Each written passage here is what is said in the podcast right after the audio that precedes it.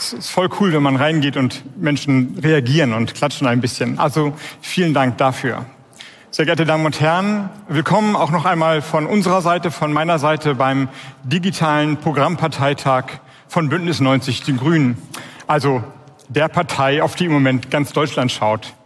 Wir werden die nächsten drei Tage intensiv diskutieren. Ich weiß, es wird Fußball gespielt und es ist Sommer.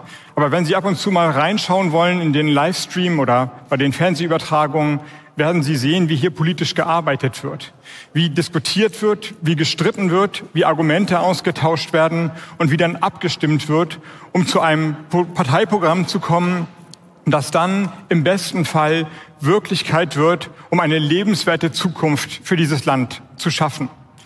Und die Arbeit an diesem Programm, wie wir streiten und wie wir durch die Diskussion und durch den Streit zu neuer Einheit und Gemeinsamkeit und Stärke finden, das könnte vielleicht sogar ein beispielgebender Prozess sein, wie der Wahlkampf laufen könnte. Streit der Argumente, Austausch der Argumente und dann abstimmen und dann das Beste für unser Land hinbekommen.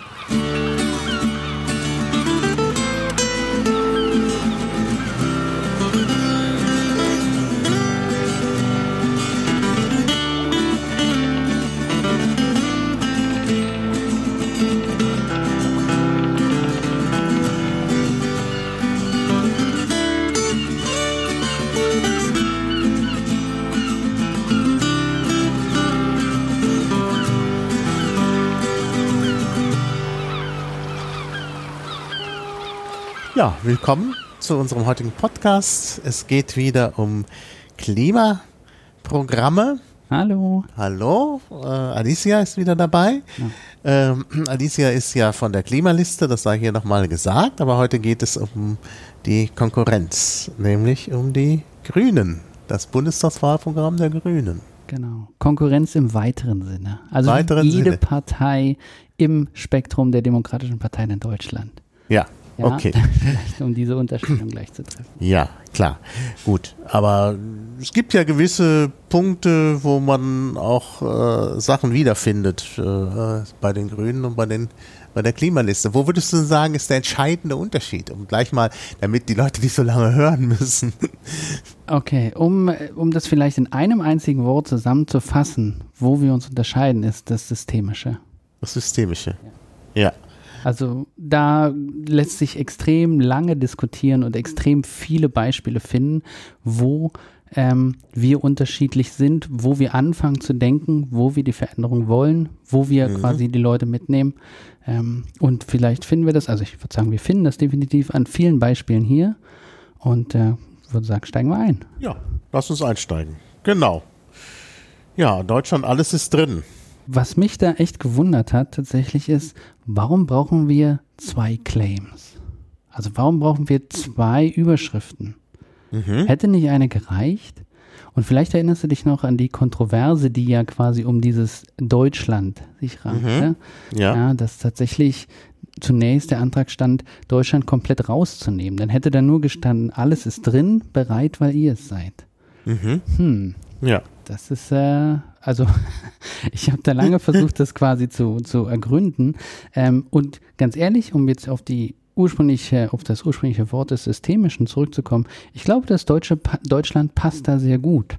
Und zwar deswegen, eben weil sich dieses Programm natürlich auf Deutschland bezieht. Ja, ja. Ja, das hatten wir, glaube ich, beim letzten Mal besprochen. Die Parteien sind in ihrem äh, Bewegungsapparat ähm, Apparat oder in ihrer, in ihrer Bewegung so eingeschränkt, dass sie immer nur debattieren, was sie auch verändern können, direkt verändern können. Und damit fällt das Systemische hin und wieder raus, also Ja. an ganz entscheidenden Stellen. Es muss aber mitgedacht werden, ja, dieses lokale, globale Realitäten anerkennen, lokal handeln. Wenn man aber von vornherein Deutschland sagt, dann realisiert, also der Leser, die Leserin, schon, okay, hier geht es erstmal nur um Deutschland. Ja, also diese, wir, also wir externalisieren ein Stück weit auch die Verantwortung. Mhm. Ja, ja, das ist richtig. Aber wenn man das Deutschland weglässt, dann ergibt sich noch eine andere äh, Lesart, die auch interessant ist. Dann bedeutet nämlich alles ist drin, äh, ja möglicherweise nicht mehr das, was ursprünglich intendiert war, sondern dann bedeutet das im Wahlprogramm, weil es dann ja nur ums Wahlprogramm äh, äh, geht, alles drin ist. Und das ist natürlich verräterisch, äh, weil man natürlich, äh, weil natürlich der Verdacht besteht, dass die Grünen, die sich ja jetzt als Volkspartei äh, sehen, sozusagen alles in ihrem Wahlprogramm haben. Und das werden wir ja dann auch noch sehen. Es sind wirklich sehr unterschiedliche Politikfelder, die äh, oft im Widerspruch stehen äh, zueinander und zu gewissen Grundideen. Ähm, aber es muss halt alles rein. Absolut. Also für mich drängte sich das auch förmlich auf, dass vieles so geschrieben wurde, dass äh, möglichst breiter Konsens, und zwar nicht nur innerhalb der Partei, wahrscheinlich sogar mehr außerhalb der Partei als innerhalb der Partei, versucht wurde zu erreichen und so ein bisschen die Radikalität, eigentlich dieses notwendige diese, diese Veränderung, dieser Druck ein bisschen rausgenommen wurde, einfach um die Mitte besser zu erreichen. Mhm. Genau. Ja, also dass die, das Wahlprogramm ist im Prinzip mit diesem Alles ist drin tatsächlich offen für eine Einladung zur Koalition in jedem Sinne. Also natürlich ja, ja. vorbehaltlich Demokratiefähigkeit der Parteien. Mhm. Das stelle ich hier nicht vorne an. Aber ähm, prinzipiell, genau wie du sagst, alles ist drin, kann auch im Prinzip einen kompletten Richtungswechsel bedeuten, wenn mhm. es gute Gründe dafür geben sollte. Ja, ja? ja. genau. Ja, ja, ich denke, das äh, ist schon, äh, das ist schon ein interessanter Aspekt und wahrscheinlich hat man auch deshalb an Deutschland am Ende festgehalten, weil das alles ist drin, ansonsten ja. äh, eher ungute Gefühle hinterlässt. Ich fand das tatsächlich auch nur spannend, warum dieses bereit, weil ihr es ja, seid. Das, ja, das habe ich mir auch gefragt. Warum? Ähm, es gibt da verschiedene Überlegungen und die, die mir am besten gefällt, ja, also sie, ich kann sie nicht verifizieren, ich habe zumindest nichts gefunden, ist, dass das ein Stück weit schon in die aktivistische Richtung gehen soll. Mhm. Also wir als Partei sind bereit, weil ihr auf der Straße seid. Wir hören euch zu, wir wollen das realisieren, was ihr, mhm. wo, wo, worüber oder wofür ihr demonstriert. Ja, also sie ist bereit, wir sind offen, weil ihr es schon längst seid, weil ihr die Veränderung wollt. Mhm. Ist jetzt die Frage, ob sich damit die Aktivisten abgeholt fühlen. Mhm. Ähm, Zumindest ja in dem äh, letzten oder im Programmparteitag konnten sie sich ja dann nicht durchsetzen, wie wir mhm. ja nachher noch diskutieren werden. Mhm. Ähm, also für mich steht er so ein bisschen so außerhalb dessen, was mhm. ich äh, erfassen kann. ja, ja. Für mich Sinn macht. Hast du mit das ihr groß geschrieben, was ich auch für äh, seltsam halte? Äh, Stimmt, das, das, ist sehr formal. Ne? Das darf man zwar noch, äh, es war eigentlich abgeschafft worden in der Rechtschreibreform, dass man ihr groß schreiben kann und dann hat man zurück, ist man zurückgerudert, hat gesagt, okay, ihr klein ist ja richtig, aber man lässt auch das alt, das ältere ihr groß, wie das früher üblich war, noch äh, gelten. Und das kommt jetzt hier. Also es kommt hier auch so ein Wink in Richtung konservativ. Also gut, das mit der Rechtschreibung ist jetzt so. Das ist ein, tatsächlich ein interessanter Aspekt, ja, ja. absolut. Ja, mhm. ja, das, hm. ja. Also meinst du, dass man den unteren Satz auch so lesen könnte, bereit, weil die eher CDU, CSU es ist? Ja, weil die, die Mitte der Gesellschaft ah, ja, okay. äh, bereit für, für Schwarz-Grün oder Grün-Schwarz ist. Das ist vielleicht der äh, Grund. Aber wir müssen da jetzt nicht so viel reinlesen. Äh, ich glaube, äh, vieles, was dann auch konkret ausformuliert ist, spricht für sich. Ja, lass uns doch gleich mal einsteigen. Da heißt es eine Einladung. Und Deutschland, alles ist drin, da steht es nochmal. Und jetzt kommt eine Einladung. Was ist das für eine Einladung? Was, zu was werden wir da eingeladen? Ich glaube in erster Linie auf das, was steht. Also wir müssen, sie werden, wir werden eingeladen, die Wahl zu haben. Ja, wir mhm. können entscheiden, ob uns die Krisen über den Kopf wachsen oder wir über sie hinaus. Das kommt ein bisschen in den Tenor des ähm, allgemeinen politischen ähm, ja, Duktus, dass man jetzt mehr Lösung zeigen will. Nicht mehr so sehr auf die Probleme sich fokussiert, sondern mhm. natürlich Lösungen anbieten. Die Leute, und das ist tatsächlich eine ähm, nachvollziehbare Sache und tatsächlich auch messbare Sache, fühlen sich von diesen äh, wiederkehrenden Katastrophenmeldungen von all dem, was schlecht ist und der ständigen mhm. Fingerpointings halt tatsächlich schon sehr in die Enge getrieben und äh, vielleicht ein Stück weit auch abgestumpft. Mhm. Und deswegen ist schon die Herausforderung, ich würde das so interpretieren, ähm, die Menschen wieder mitzunehmen. Also quasi ihnen diese Hand zu bieten und zu sagen, hey, wir Grüne, wir haben verstanden, dass wir unsere Gesellschaft verändern müssen ähm, und wir nehmen dich lieber mit. Das, mhm. So würde ich die Einladung ähm, interpretieren. Mhm. Und dann das, was als nächstes kommt, ist natürlich dann die Frage, wohin nehmen wir dich mit? Also mhm. wo kommst, folgst du uns dann oder ja, lässt du unsere Hand wieder los, wenn du hörst, was, was wir hier vorschlagen? Mhm. Aber prinzipiell ist es weg von diesem Katastrophennarrativ und wir sind alle ja, dem Untergang geweiht hin zu, wir müssen es selbst in die Hand nehmen und wir, wir laden dich ein, da mitzumachen. Mhm. Also prinzipiell ähm, auch wieder der breiten Gesellschaft offen gegenüber. Ja, ja. Mhm. Das ist sicherlich richtig. Was mir hier noch auffällt, ist, dass es sehr stark um die Pandemie geht. Also die Pandemie ist ja hier sozusagen der Ausgangspunkt und äh, gar nicht mal jetzt äh, der, der Klimaschutz. Der kommt erst äh, am Ende äh, der Seite 1, ganz unten. In der Tat.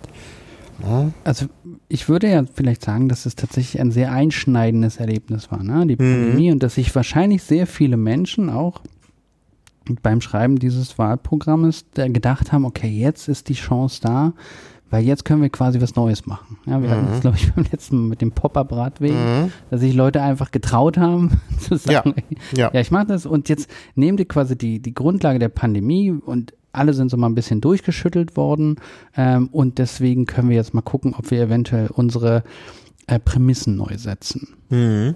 Und mhm. äh, deswegen so dieser, dieser Narrativ der, der Pandemie, weil der wirklich jede Person beeinflusst mhm. hat. Ne? Mhm. Ja, ja, ja, das stimmt schon. Ja. Ja, und dann kommt es mit der Klimaneutralität und äh, da ist mir auch was äh, aufgefallen. Ähm, nämlich äh, mir ist aufgefallen, dass äh, äh, ja, dass so in die Zukunft verrückt wird. Ne? Die mhm. Gesellschaft, wir haben den Schlüssel für so vieles schon in der Hand. Wir wissen, wie man eine Industriegesellschaft sicher ins Zeitalter der Klimaneutralität führt. Das klingt wie die weitere Zukunft. Klar, die Klimaneutralität ist noch nicht da, aber wenn man das so formuliert, äh, könnte das Zeitalter der Klimaneutralität ja noch ganz, ganz weit weg sein. Absolut, ja. Es ist irgendwas in der, in der Zukunft, was man irgendwann sich erschließt. Aber ich würde vielleicht noch, es ist zum einen rückt es bestimmte Dinge in die Zukunft, ja, das Erreichen mhm. von dem, was man will, mhm. aber zum anderen äh, verweist es eigentlich auf etwas, was nicht mehr der Fall ist. Wir sind nur noch zum Teil eine Industriegesellschaft. Wir sind schon längst eine Dienstleistungsgesellschaft. Ja, 65 Prozent mhm. der Wirtschaftsleistung wird mit Dienstleistung erwirtschaftet ja. und nicht mit Industriegütern. Mhm. Ja. Das ist ein sehr interessanter Aspekt und das steht hier gar nicht. Genau, hier wird so getan, als wären wir noch äh, eine Industriegesellschaft und das stimmt ja nicht. Da hast du ganz recht. Das ist, das ist gut, dass wir zusammen sprechen. Das war mir so noch gar nicht aufgefallen. Das ist natürlich richtig. Ich kann mir trotzdem vorstellen, warum das hier steht. Mhm. Ja, weil wenn man sich im späteren Verlauf die Wirtschaft anguckt, und das mhm. habe ich natürlich ein bisschen intensiver getan, ähm, dann st stellt man fest, dass Dienstleistungsberufe und die, also solche Aspekte tendenziell eine geringere Rolle spielen als mhm. die Industriegesellschaft. Mhm. Ja, es geht um Investitionen, es geht um Produktion, es geht um Arbeitsplätze in den industrieintensiven Bereichen, wenn man jetzt zum, zum Thema Strom, Energie und so weiter und so fort denkt. Bauen, ja, das sind dann immer Produktion und dann ist es quasi, äh, etwas wird erschafft und äh, da muss viel transformiert werden. Ja. In der Dienstleistung mhm. kann tatsächlich, zumindest im Hinblick auf die äh, Klimakrise, auch, aber nicht so, nicht so skalierbar äh, verändert werden. Und also ein Stück weit würde ich auch Industriegesellschaft an dieser Stelle wieder dem äh, Tenor der ich schau mal mehr mich in der Mitte um, ich schau mal mhm. mehr mich im, äh, bei der CDU, CSU um. Ähm, oder ich versuche mal in diese Richtung auch in Stimmen zu fischen, mhm. ja, um zu zeigen, okay, ich habe euch im Blick. Mhm. Ähm, aber damit verliert man natürlich eigentlich auch ganz wesentliche andere Teile mhm. der Wählerschaft. Mhm. Ja, und jetzt kommt es ja auch gleich, da steht ja dann, den Kohleausstieg beschleunigt und Versorgungssicherheit gewährleistet.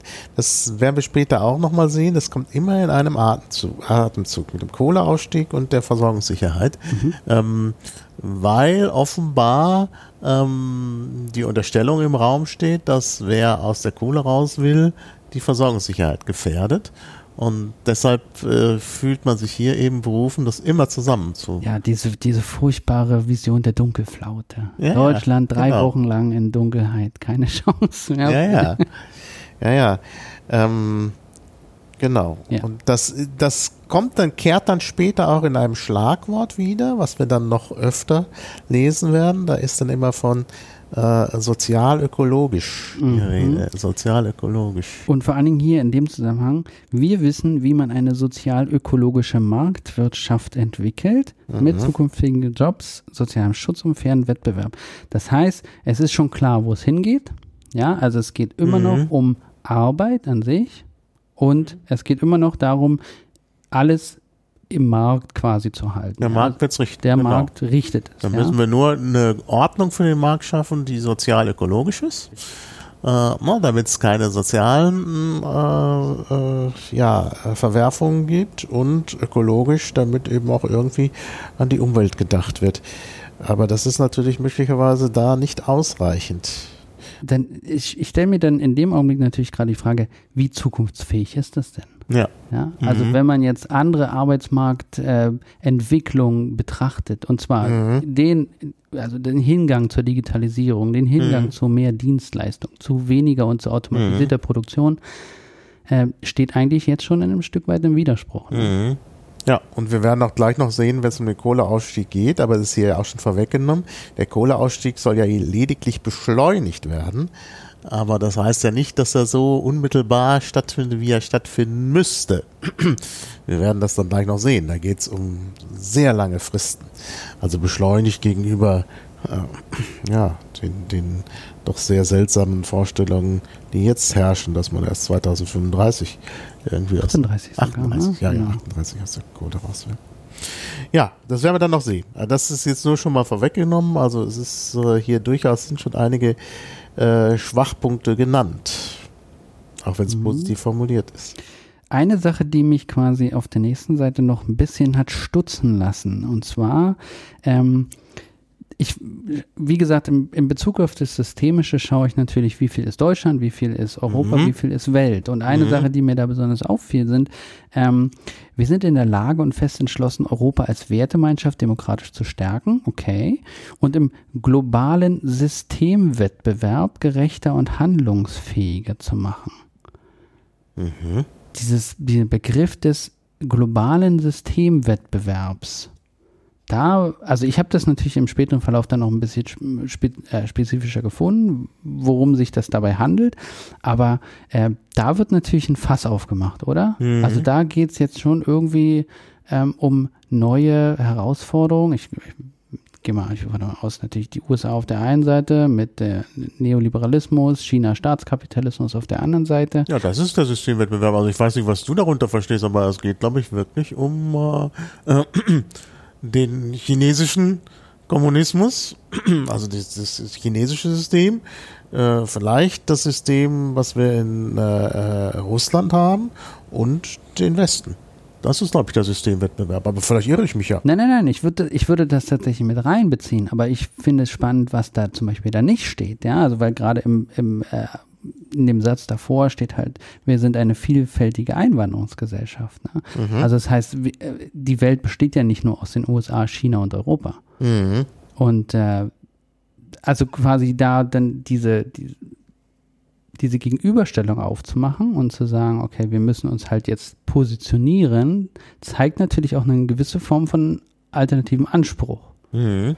Ähm, und äh, ich bin halt, wie gesagt, nur drüber gestolpert, über die, den, diesen Anspruch der Grünen, das quasi so ähm, hier diskutieren zu wollen. Mhm. Mhm. Ja, ja. Ja, ja. Und der globale Systemwettbewerb ist vielleicht äh, an sich auch problematisch. Absolut. Der wird ja nicht hinterfragt. Genau, absolut. In, in dem Augenblick, dass man, wenn man sich auf Deutschland bezieht und auf Europa, wie viel Chance hat man denn da jetzt? Also im späteren Verlauf steht ja was für Mhm. CETA und so weiter, aber Mhm. äh, wie viel Raum hat denn dieses Wahlprogramm, was sich genau auf diesen Systemwettbewerb bezieht? Mhm. Ja. Ich wieder nur aus der aus der Sicht der äh, der sozialökologischen Transformation, die ja prinzipiell bottom-up passiert, ja, also von Mhm. unten nach oben, die sich Mhm. erstmal um die Strukturen um die Person herum bemüht Mhm. und nicht versucht von oben quasi schon zu sagen, wir verhalten uns so und dann müssen sich alle anderen zu uns in, gewissem, in gewisser Form verhalten, sondern Mhm. wenn so eine Bottom-up-Struktur erstmal sich etabliert, dann ist es ja tendenziell eher offen, welche, welcher Systemwettbewerb oben bei rauskommt. Mhm.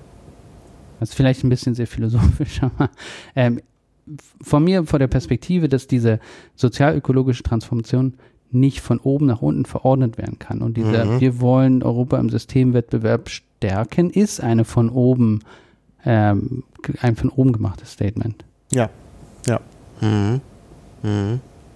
Interessant. Also es gibt hier noch, also wir dürfen uns vielleicht nicht zu lange mit dem Vorwort aufhalten, aber es gibt hier noch interessante Sachen. Auch der Verweis auf die gute Tradition und die Sicherheit im Übergang. Das sind natürlich alles Punkte, die konservative äh, Wähler ansprechen sollen. Ja, insbesondere auch in dem äh, nachträglichen Satz, wir wollen einen Aufschwung schaffen. Ja, Mhm. Aufschwung, ähm, sicherlich auch mit der Pandemie im Hinterkopf, aber äh, es war eigentlich ja schon vorab zu sehen, zumindest zu Beginn des Jahres, dass die Wirtschaft in jedem Fall diese, Mhm. diesen Knick auffängt. Mhm. Ja. Also ist das quasi so eine ähm, selbsterfüllende Prophezeiung oder Mhm. äh, also so quasi eigentlich eine Tautologie. Da- Nach der Pandemie ist erst dieser Aufschwung, Mhm. der findet eben schon statt und deswegen fällt es ihnen vielleicht auch leicht, das so zu sagen. Mhm. Das ist richtig, ja. Auf der anderen Seite ist Aufschwung natürlich immer wieder auch eine, eine Vokabel des Wirtschaftsliberalismus. Ja, ja, Man möchte genau. natürlich da wieder äh, ja, Wachstum haben. Und Wachstum, das wissen wir ja inzwischen, ist möglicherweise der falsche Weg. Genau. Gut, sollen wir zum ersten Kapitel kommen? Absolut. Also ich habe mir zwar noch eine Sache Ja, aufgeschrieben, und zwar die Sache, dass wir natürlich beim, Be- bei der Betrachtung des Programmes vielleicht generell erstmal festhalten sollten, dass die Grünen auf Bundesebene trotzdem die einzigen sind oder die sind, die am, mit denen am ehesten Klimaschutz möglich Mhm. sein wird. Ja. ja, das vielleicht vorab als Disclaimer. Im Detail gibt es eine ganze Menge von Sachen, die vielleicht nicht gut genug sind oder wo man eventuell noch, noch nachschärfen kann. Ähm, aber eine, eine Partei oder eine, eine Regierung ohne die Grünen würde wahrscheinlich, ähm, ich weiß nicht, wie du das siehst, aber ich würde sagen, würde uns wahrscheinlich nicht gut tun in den nächsten Mhm. Jahren. Mhm. Und vielleicht Ja. in dem Zusammenhang, die Grünen waren tatsächlich 16 Jahre lang in der Opposition. Das Mhm. darf man auch nicht vergessen. Das Ja. heißt, die haben jetzt ähm, so, eine, so eine Art Momentum. Die wollen das jetzt, ne? Die Mhm. wollen das realisieren. Ja. Naja, gut, also die Gr- Grünen in der Regierung ist sicherlich äh, eine bessere Lösung äh, für, den, äh, für das Klima als die Grünen nicht in der Regierung. Aber auf der anderen Seite würde ich mir da auch nicht so viele Hoffnungen machen. Das ist oft enttäuscht worden. Ich, ich kann mich gut erinnern an, an Rot-Grün in Nordrhein-Westfalen, wo dann die sogenannten parlamentarischen Zwänge kamen. Dazu habe ich mich ausführlich geäußert. Wenn man parlamentarische Zwänge jetzt äh, im Internet sucht, findet man meinen Vortrag. Äh, das, das geht halt nicht. Man kann da nicht hinterher sagen, ja, nee, äh, jetzt haben wir parlamentarische Zwänge, wir sind in einer Koalition. Äh, ich meine, genau das wird sich ja abspielen. Die Grünen werden ja möglicherweise nicht äh, äh, koalitionsfrei reagieren, regieren können. Äh, und äh, das bedeutet natürlich, dass, dass sie dann wieder die parlamentarischen Zwänge rausholen. Und da ähm, finde ich, darf man sich jetzt wirklich nicht zu viele Hoffnung machen. Da müssen wir absolut kritisch sein. Also Ja. vielleicht kann man ja auch einzelne Punkte darüber diskutieren, wie anfällig die sein werden, später im Koalitionsvertrag einfach mal unter den Tisch zu fallen. Ne? Ja. Es gibt da durchaus einige Sachen hier. Mhm. Ähm, und was ich im Vorfeld natürlich in der Vorbereitung auch getan habe, ist schon mal zu gucken, das eine wird gesagt, das andere wird getan. Und auch ja. im Berliner Bereich lassen sich da einige Beispiele finden, wo äh, das definitiv auseinandergeht. Ne? Und das nicht nur aufgrund von, wie du sagst, parlamentarischen Zwängen, sondern ähm, eigentlich beinahe willkürlich. Ja? Das mhm. können wir nachher mal, äh, noch äh, mhm. vertiefen. Ja, würde mich auch interessieren. Ja, jetzt in den, ins Kapitel 1. Also zum Aufbau muss man natürlich schon sagen, das ist äh, insofern interessant, dass natürlich Kapitel 1 die Lebensgrundlagen betrifft. Äh, das ist natürlich dann wirklich der Punkt, äh, der hier äh, in den Vordergrund gerückt wird. Das ist bei anderen Parteien auch nicht so, wie wir noch sehen werden. Also viele Aspekte, die uns interessieren, also Klimaschutz, sind hier natürlich im Kapitel 1 behandelt. Mhm vielleicht zwei Perspektiven hier. Also die Lebensgrundlagen ist natürlich die absolut menschliche Perspektive. Ne? Die sagt mhm. erstmal, wir schaffen die, die Grundlagen, um selbst überleben zu können. Mhm. Also es ist jetzt nicht erstmal per se, wir, wir, wir wollen das Klima auf die Art und Weise erhalten, dass, dass, der er, dass die Erde ein, ein langfristig äh, blühender und, und äh, ja, quasi der gleiche Planet bleibt, wie er heute ist. Mhm. Sondern es geht darum, äh, wie müssen wir das gestalten, damit wir als mhm. Menschen mhm. Äh, auf, auf diesem Planeten weiterzuleben können. Also der Fokus ist tatsächlich sehr ähm, human bezogen und nicht prinzipiell auf äh, sowas wie Naturrecht mhm. oder wie ähm, die, die Gleichberechtigung von allen Lebewesen auf diesem Planeten. Mhm. Ja gut, also äh, könnte man jetzt sagen, die Erde wäre am besten, wenn, wenn die Menschen verschwinden würden, aber das ist ja nun etwas, was man schlecht jetzt verdrehen kann. Ähm, äh, aber äh, ich glaube, man kann es sogar noch weiter einschränken. Okay. Lebensgrundlagen schützen. Äh, das hatten wir vorhin schon bei der Diskussion der Überschrift. Es geht schon darum, die Grundlagen von dem zu schützen, was wir hier in Deutschland tun.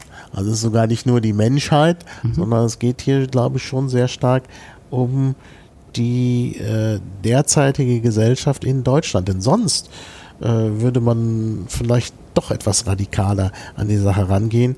Also im Grunde heißt hier Lebensgrundlagen schützen, äh, dafür zu sorgen, dass am besten alles so bleibt, wie es ist.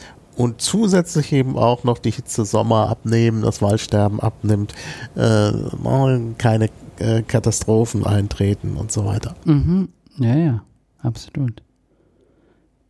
Es ist, ein, ist eine sehr spannende Herangehensweise. Also Im zweiten Kapitel geht es natürlich auch um den globalen Süden. Das finde ich schon wichtig, mhm. dass der da auf jeden Fall erwähnt ist und dass mhm. die, der globale Süden auch überdurchschnittlich von den, ähm, ja, von der Klimakrise betroffen ist. Mhm. Ähm, also da wird dann quasi schon die, ähm, das aufgemacht. Aber die, die Ergebnisse, die wir eigentlich jetzt im Anschluss diskutieren, sind natürlich in erster Linie dann wieder auf Deutschland bezogen. Ja, also das, das stimmt schon. Also da gibt es eine Diskrepanz auf jeden Fall. Ja.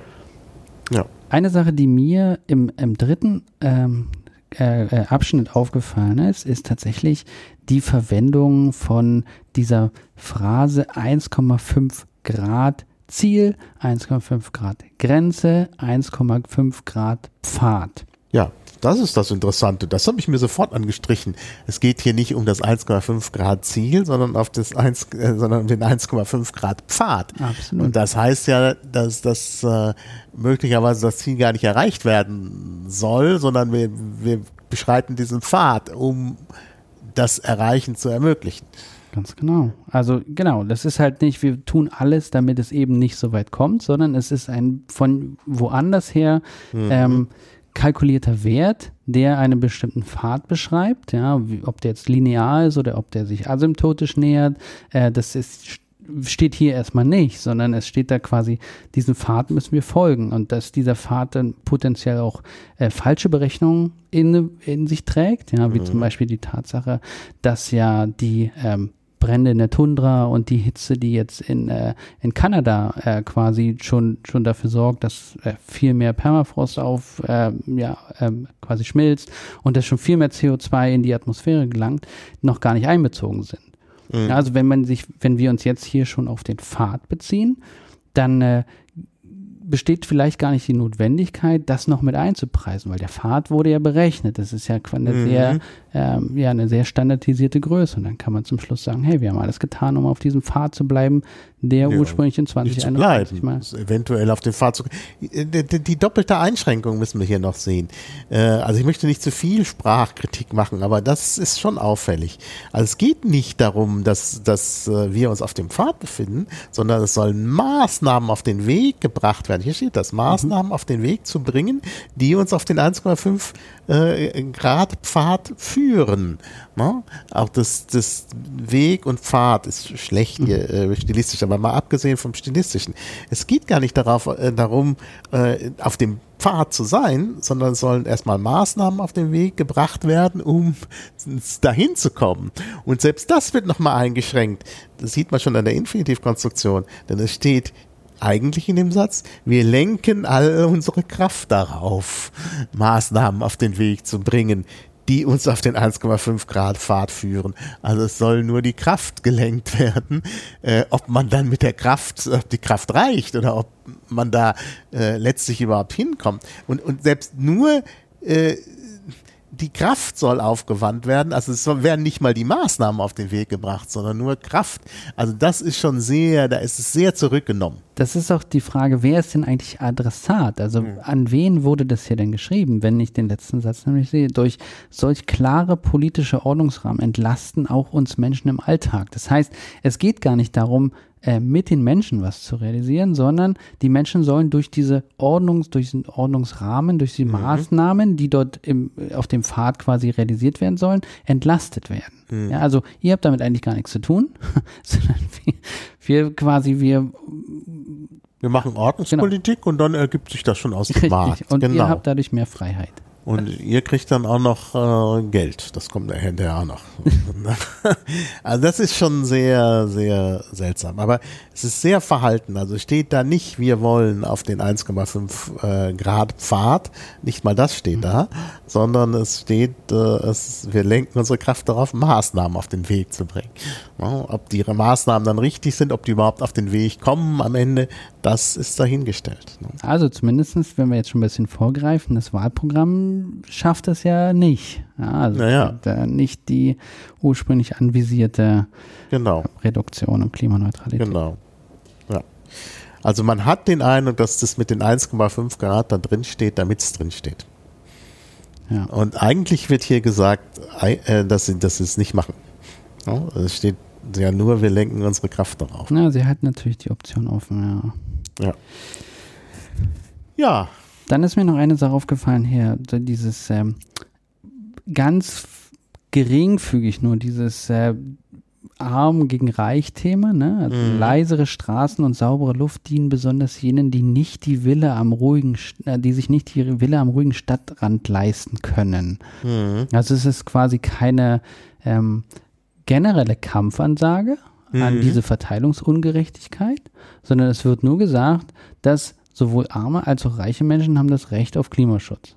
genau. Ja, ja. Und die einen haben halt die, die bevorzugte Lage und die anderen haben jetzt die leiseren Straßen. ist dann nicht mehr ganz so schlimm. Ja, sie kriegen ihren gesunden Schlaf und dann Genau. Ja, ja. Naja, aber wie gesagt, auch hier steht, ähm, was ich seltsam finde, ähm, statt an fossilen Verbrennungsmotoren festzuhalten, schaffen wir eine neue Mobilität. Mit der Bahn, dem Rad, zu Fuß oder mit emissionsfreien Autos. Auch da ist die Frage, ja, es wird irgendwie gleichgesetzt. Dabei ist, ähm, die emissionsfreien Autos sind ja nun keine Lösung. Wenn wir hinterher, also lauter emissionsfreie Autos hier haben, dann, dann Ja, es gibt tatsächlich ein ganz eigenes Kapitel zum Thema Autos und das kommt gar nicht so schlecht weg ne, bei den Grünen. Da können wir ja nachher nochmal ein Ja. bisschen schauen. Also Ja. es ist tatsächlich ein zentraler Bestandteil des, der, der grünen Wahlprogramme, Autos als Teil der Mobilität zu nehmen. Ja, weniger Autos sollen es auf jeden Fall sein, steht hier auch. Naja, in der Stadt, wohlgemerkt. Ja, gut.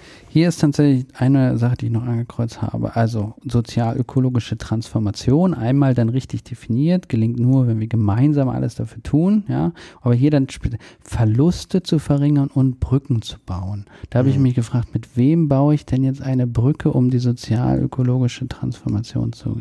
Gibt es also ja, Ja, ja, klar, das ist auch ein, gibt es da Menschen, die sagen, ne, also mit der Transformation, da, da musst du mich erstmal überzeugen. da musst du mir erstmal eine Brücke bauen. Ja. Ja. Ja. Und ich habe Angst hier, um das alles zu verlieren. Und wenn ich, wenn du mir nichts anbietest, dann, äh, dann Mhm. mache ich da nicht mit. Ist das, ist das, das, ist das, was gemeint ist? Also, ich Weiß denk- ich nicht, nee. Also ich glaube, es ist hier gemeint, wir machen eine Koalition mit, den, mit der CDU, CSU. Das ist, glaube ich, die Brücke. Na, ich, ich weiß es nicht. Ja, also ich finde auch sehr interessant, dass hier lauter äh, Verkehrsmetaphern sind. Ne, die Brücke, der Pfad, der Weg. Ja. Ne, es ist ja. Nee, also das mit, mit der Brücke ist wirklich ganz seltsam. Ja. Ja. Brücken zu bauen, genau. Lust zu verringern, um Brücken zu bauen. Ja, offenbar äh, steht äh, dahinter die Idee, dass die äh, Transformation, wie auch immer, ähm, Leute abhängt oder, oder irgendwie, mm, ja, die, also ich, ja, auch die, aber da braucht man auch keine Brücken, wenn die abgehängt sind. Ja. Also ist, mit der Brücke passt nicht. Das passt nicht. auch das Thema Verlust. Was ist das? Materieller Verlust, Verlust Mhm. von Lebensfreude? Mhm. Welche Form von Verlust ist hier gemeint? Also das fand ich schon ziemlich interessant, weil ich bei sowas wie Transformation ja natürlich immer sehr hellhörig werde, Ja.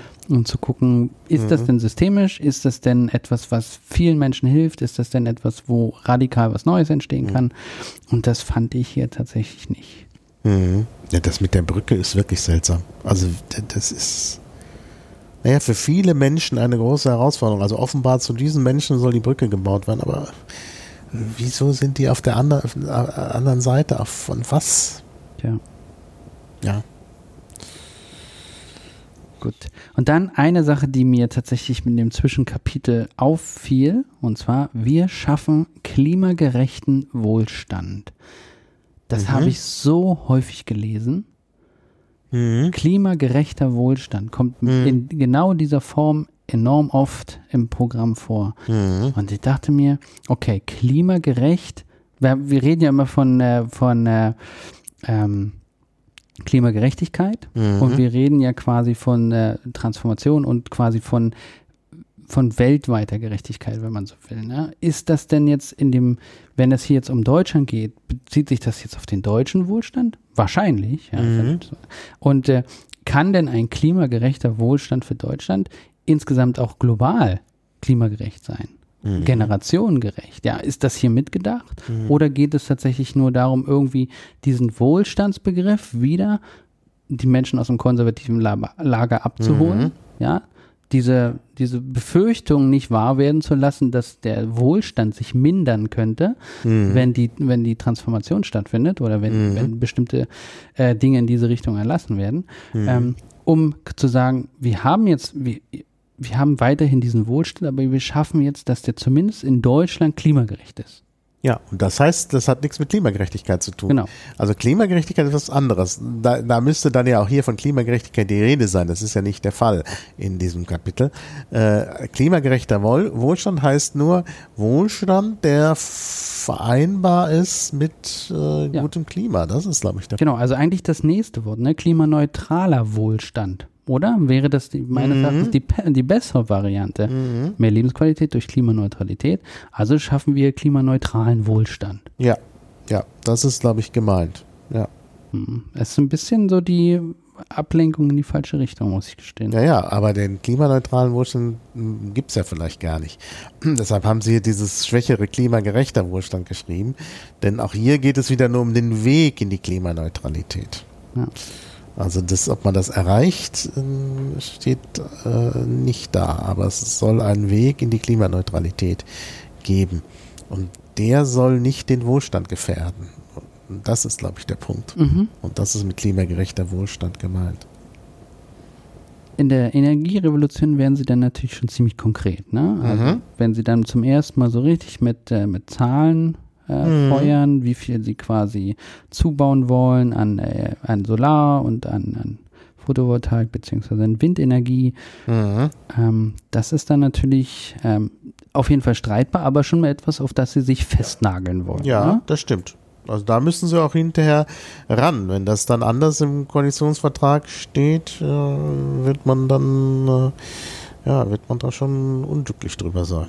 Ja, absolut. Und, und mehrfach ist mir tatsächlich aufgefallen, dass gerade hier ihr Fokus darauf liegt, immer diese Bremsklötze abzuschaffen. Ne? Ich glaube, das ist so ein Stück weit der Kritikpunkt an die verschleppte Energiewende Mhm. seitens der konservativen Parteien. Ja, also dass es tatsächlich irgendwann die Solarförderung ähm, quasi gen Null ging, dass die, ähm, der Windausbau quasi komplett Mhm. gestoppt wurde von der CDU. Ich glaube, das ist so ein Stück weit dieses, wir müssen das jetzt, wir müssen darüber reden und wir müssen das abschaffen, damit wir diese Energiewende schaffen. Das ist meines Mhm. Erachtens ein ziemlich deutlicher Ausdruck dessen, was hier erreicht werden soll. Auch Mhm. an, als Nachricht an den potenziellen Koalitionspartner.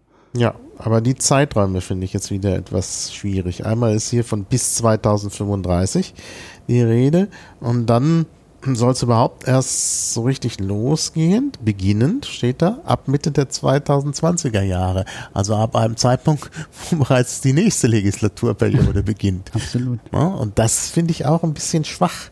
Eigentlich müsste man doch, also man liest gar nichts von Sofortmaßnahmen. Ja, also damals hm, bei, äh, bei der letzten Berlin-Wahl wurde versprochen, dass sofort äh, das Problem mit den Bürgerämtern äh, geregelt werden soll, was bis heute nicht geregelt ist. Aber es wurde wenigstens versprochen. Hier wird jetzt gar nichts sofort versprochen. Das ist natürlich insofern geschickter, weil man dann auch nichts äh, halten muss. Aber ich finde das schon schwach. Also bis 2035 und beginnend ab Mitte der 2020er Jahre. Also hätte, mich, hätte ich mir ein bisschen, bisschen stärker, ein bisschen früher vorgestellt. Ja, ich, also es ist definitiv mal, ich bin mal gespannt, was bei rauskommt, wenn es zu diesen Koalitionsverhandlungen kommt. Ich fand in dem Absatz hier einen Satz, ich weiß gar nicht, warum der es hier reingeschafft hat. Ich fand den spannend. Und zwar steht da, ähm, Verteilnetze und Ver VerbraucherInnen statten wir mit intelligenter Technik aus. Mhm. Also natürlich ist die, wenn wir später noch schauen werden, die, die Energiewende ist eine dezentrale Energiewende. Das heißt, alle VerbraucherInnen und ErzeugerInnen müssen sich daran beteiligen und natürlich muss die intelligente Technik eine Rolle spielen. Ja, Aber sie hier äh, anzu, quasi aufzubringen, weil für mich ist es, also der, der Fokus wechselt komplett, ja. Im, Im ersten Teil geht es tatsächlich darum, politische Rahmenbedingungen zu schaffen und großflächig Dinge zu verändern. Und jetzt sind dann plötzlich die kleinen Verbraucher, die ähm, da ein Stück weit noch mitwirken müssen. Mhm. Also die, die Zielrichtung fand ich so ein bisschen aufgeflattert. Passt hier nicht gut. Und Genau. was natürlich auch nicht richtig äh, durchdacht ist, intelligente Technik heißt ja nun Smart Meter. Smart Meter sind natürlich auch Überwachungsprogramme äh, Absolut, genau. Programme oder Schnüffel äh, ja, Zähler. Und da ist eben auch die Frage, will man das? Muss man da nicht wenigstens ein bisschen mehr zu sagen, wenn man das will? Exakt Ja. an dieser Stelle, ganz genau. Ich hätte das auch wahrscheinlich mit einer, irgendwie mit einer, mit einer Pizente angefasst, wenn das hier Ja. an der Stelle passiert wäre. Ne? Ja, das denke ich auch. Also es ist schwierig an der Stelle. Ja. Ja. Okay, dann haben wir äh, einen Ordnungsrahmen für eine sozial-ökologische Marktwirtschaft und da bin ich zum ersten Mal dann quasi auf das Thema, wir müssen unsere Wirtschaft auf Klimaneutralität, okay, hier sind sie dann ehrlich, und die planetaren Grenzen ausrichten und eine Kreislaufwirtschaft etablieren. Mhm. Also es sind zwei Buzzwords, ja, wenn man eben nicht Mhm. dezidiert weiß, worum es dabei geht, dass, dass es sich erstmal sehr, sehr prosaisch anhört, Mhm. ja, die planetaren Grenzen und Kreislaufwirtschaft. Und dann habe ich im späteren Verlauf natürlich geschaut, wo wird denn das definiert? Was sind denn planetare Grenzen? Ja, zumindest für die Grünen habe ich nicht gefunden. Mhm. Was ist denn genau eine Kreislaufwirtschaft? Ja, später wird natürlich noch von globalem Handel gesprochen, Deutschland als Exportnation. Und dann denke ich, wie schafft ihr denn Kreislaufwirtschaft, wenn ihr, wenn eure Waren das Land verlassen und ihr habt überhaupt keinen Zugriff Mhm. mehr auf fremde äh, Jurisdiktionen? Ja, also wie, wie soll denn bei sowas denn überhaupt Kreislaufwirtschaft schaffen? Ja. Und das findet tatsächlich meines Erachtens leider im wenig Differenzierung statt. Also, was es jetzt bedeutet für einzelne Wirtschaftsbereiche, die die planetaren Grenzen schon längst überschreiten. Ja? Oder was es bedeutet für, ähm, für Kreislaufwirtschaften im Produktionssektor. Ja? Wir, wir exportieren weltweit Autos, haben wir in irgendeiner Form Zugriff darauf, da eine Kreislaufwirtschaft draus zu machen? Mhm. Also das wird auch nicht beantwortet. Mhm. Naja, es ist ja, glaube ich, nicht gemeint, dass alles eine Kreislaufwirtschaft sein soll, sondern soll überhaupt irgendwo mal einen Ansatz von Kreislaufwirtschaft geben. Das, das kann im ganz kleinen Bereich sein. Das kann, Weißt du, bei der, bei der Ernährung. Ja, vielleicht. Ja, das fand ich auch sehr spannend, was sie da quasi mit dem EU, also mit den EU-Zuschüssen äh, diskutiert haben, weil das Ja. klingt auch nicht sehr nach Kreislaufwirtschaft. Mhm. Okay, aber Ja. ich, also ich dachte mir so in dem Augenblick, äh, okay, planetare Grenzen, super toll, aber was, was bedeutet das für die Grünen und was ist eigentlich Kreislaufwirtschaft? Mhm. Ne? Ähm, Ja, ja. Und es bleibt das Problem mit der Marktwirtschaft. Mhm. Das und eben, da kommt zwar das Passwort sozial-ökologisch so und Neubegründung. eine neue Begründung. Okay. Neu, also wie schafft man, wie schafft man denn das Alte ab und begründet etwas neu? Mhm. Ja, etwas, was global und sich wahrscheinlich ein Stück weit auch dem eigenen Zugriff ins. Mhm. Mhm. Aber unsere Marktwirtschaft soll ja nicht, äh, wird ja nicht in Frage gestellt. Also äh, es muss halt nur diesen Ordnungsrahmen geben. Und das ist eben doch sehr, ja, Also hier ist ja dieser Ordnungsrahmen, die Grenzwerte, CO2-Reduktionsziele und Produktionsstandards. Ne? Also CO2-Reduktionsziele, ich glaube, ist so. Ähm, an der Stelle zumindest, wo ich noch nicht gelesen habe, was jetzt die endgültige Bepreisung ist, sage ich ja, okay, CO2 als maße, maßgeblichen ähm, internalisierten Faktor der Produktionskosten erstmal zu berücksichtigen. Vielleicht nicht falsch. Ja, es gibt Ansätze, die sagen, man darf quasi Planetenzerstörung überhaupt nicht bepreisen. Würde ich hier nicht diskutieren, sondern für die aktuelle Wirtschaftsform den CO2-Preis, wie es der Bundesumweltamt berechnet hat, 195 Euro pro, pro Tonne äh, CO2-Äquivalente, ist erstmal eine Ansage und kann in dem Fall natürlich als CO2-Reduktionsziel dann effektiv verwendet werden. Ist durchaus möglich. Okay. Ich bin dann also jetzt, wenn ich jetzt das lese, schon mal sehr vorgestimmt, dass die Grünen die sind, die dann sagen, okay, wir müssen halt mit dem CO2-Preis was machen. Mhm. Werde dann allerdings nachher ein bisschen enttäuscht. Ne? Ja, genau, da können wir schon mal teasern. Das ist, sollen dann ja auch keine 195 Euro sein. Aber gut, äh, aber wir können noch mal weiter teasern. Wir wollen ja an irgendeinem Punkt in unserer Serie auch mit uns mit der FDP beschäftigen. Und es darf schon mal äh, die Überraschung vorweggenommen werden, dass natürlich auch die FDP für einen Ordnungsrahmen ist und eben auch für äh, Marktwirtschaft. Ja, Also ich meine, das ist jetzt eigentlich ganz nah an der FDP. Ich denke, dass man mit dem Absatz sogar äh, noch die FDP mit in die Koalition holen könnte. Okay, ich ja, ich würde dennoch dagegen argumentieren und zwar einfach durch die äh, Benennung der faire Preise sorgen dafür, dass sich klimagerechtes Handeln lohnt. Faire Preise bedeutet immer Einflussnahme auf einen freien Markt. Also, Ja. Und das ist natürlich schon ein Stück Ja, weit. das will die FDP weniger, aber einen Ordnungsrahmen will sie auch. Ja, absolut, absolut, also sie ja. versucht, das ich will jetzt nicht schon die, die Sendung von, äh, aber sie versucht mit Hilfe eines Ordnungsrahmens dann äh, Probleme zu lösen. Hauptsache der Markt bleibt. Und das ist hier sehr ähnlich. Das passt dann tatsächlich auch zum nächsten Kapitel, das sich um grüne Digitalisierung dreht. Ne? Ein Thema, dem sich ja die FDP gerne schmückt. Ja, auch wenn ich es manchmal ein bisschen übertrieben halte, aber ähm, und in, in dem Zusammenhang natürlich die zwei nächsten Buzzwords aus der, aus der Digitalisierungsszene. Rebound-Effekte gilt es generell zu vermeiden, Suffizienz zu unterstützen. Okay, Rebound-Effekt zu vermeiden. Das ist halte ich erstmal für absolut ja, Vielleicht unmöglich. Musst du erklären, was Rebound-Effekte sind? Das Also der, der Rebound-Effekt ist eigentlich, dass man durch eine verstärkte Wirtschaftlichkeit oder eine verstärkte, eine Verbesserung eines Prozesses dafür sorgt, dass ein Prozess an sich effizienter ist. Ähm, die, die Einsparung der Energie, die daraus passieren kann, äh, ist beabsichtigt, im, das generelle Energie, den generellen Energiebedarf zu senken.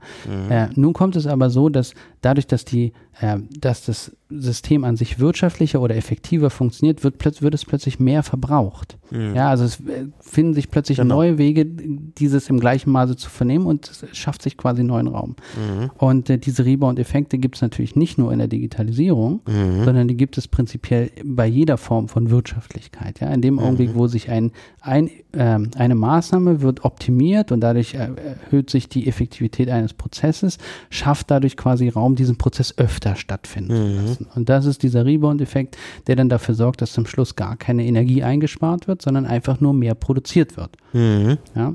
ja. ja. Und äh, also gilt es zu vermeiden, müsste man meines Erachtens dann schon sehr eng monitoren. Also da braucht man ein relativ klares und deutliches Vorgehen, um erstmal zu evaluieren, welche unserer Maßnahmen, die wir jetzt mhm. einführen, können denn welche potenziellen Rebound-Effekte überhaupt nach sich ziehen und wie verhindern wir die oder wie schränken wir die ein? Das einfach nur in diesem einen Satz zu sagen und sich nur auf Digitalisierung finde ich absolut nicht ausreichend. Das ist mhm. Hm, und das zweite Suffizienz, was meines Erachtens auch ein Stück weit äh, bei der Digitalisierung fast fehl am Platz ist, ne? weil äh, gerade wenn es jetzt um die. Das du auch wieder erklären, Suffizienz ist es auch ein spezieller Begriff, den nicht jeder also Suffizienz bedeutet einfach die für die für die Erfüllung des Prozesses minimal nötige Energie aufzuwenden. Mhm. Also da könnte man jetzt im, im, Bereich der Digitalisierung könnte man sagen, muss es denn sein, dass wir quasi sämtliche extra Funktionen, sämtliche extra ähm, äh, äh, ja, Edge Cases quasi mit berücksichtigen oder haben wir quasi einen klaren Fokus auf eine Sache, die es erfüllen muss und die muss es dann mit möglichst hoher Energieeffizienz realisieren. Mhm. Aber Suffizienz bedeutet ja ähm, im wirtschaftlichen Sinne insgesamt auch zum Beispiel, wenn Menschen nur 2000 Kilo äh, Kalorien am Tag essen sollen, ja, Empfehlung des äh, Welternährungsrates, dann müssen wir dann in unserem, in unserem ähm, Ernährungssystem in Europa, müssen wir dann 3000 Kilowatt, äh, sorry, 3000 ähm,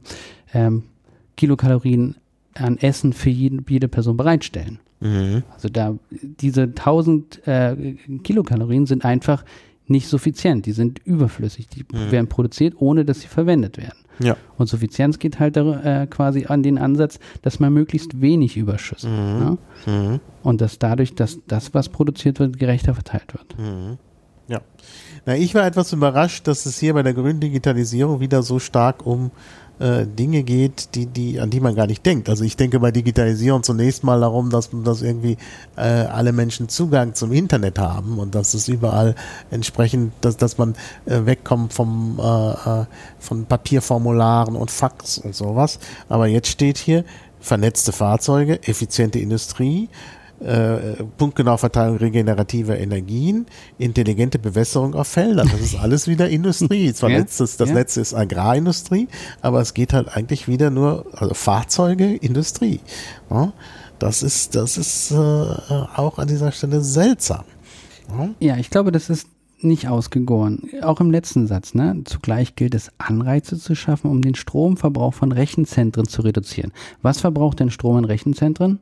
Äh, Computerchips. Ne? Mhm. Wie reduziert man äh, die äh, Rechner, wie reduziert man den Energieverbrauch von Rechenchips? Man macht, die, man optimiert die Programmierung mhm. oder man hat eine optimierte Systemarchitektur, aber das quasi äh, erstmal so dahinzustellen, wie, ja, dahin zu gehen und sagen, hier, liebes Rechenzentrum, könnt ihr vielleicht 20 Prozent weniger Energie verbrauchen. Das liegt doch nicht an uns, es liegt an den Leuten, die ihre Daten über uns äh, quasi mhm. bei uns verarbeiten lassen. Ne? Mhm. Und äh, dann in, in dem Zusammenhang mit dem einschließlich Umstellung auf Wasserkühlungssysteme. Ist das eine Verringerung des Stromverbrauchs, ähm, wenn man einfach nur die Wasserkühlungssysteme einführt? Also ja. Möglicherweise gibt es ja, dann irgendwas. Das müsste man mal in der Effizienzberechnung. Ja. Mhm. Ja. Aber auch da wieder, ich meine, eigentlich wäre es noch ein, ein besserer Schritt, wenn man ein bisschen wegkommt von den Rechenzentren mhm. und äh, dezentrale Lösungen fördert und auch weg von der, von, von immer, die, immer mehr in die Cloud. Das heißt, immer mehr Rechenzentren. Äh, aber viele Dinge lassen sich äh, äh dezentral lösen, lassen sich durch Peer-to-Peer-Ansätze lösen das sind eigentlich die, die, die Zukunftsideen, die nicht vorkommen bei der digitalen Dezentralisierung, äh, bei, der, bei der grünen Digitalisierung. Mhm, mhm.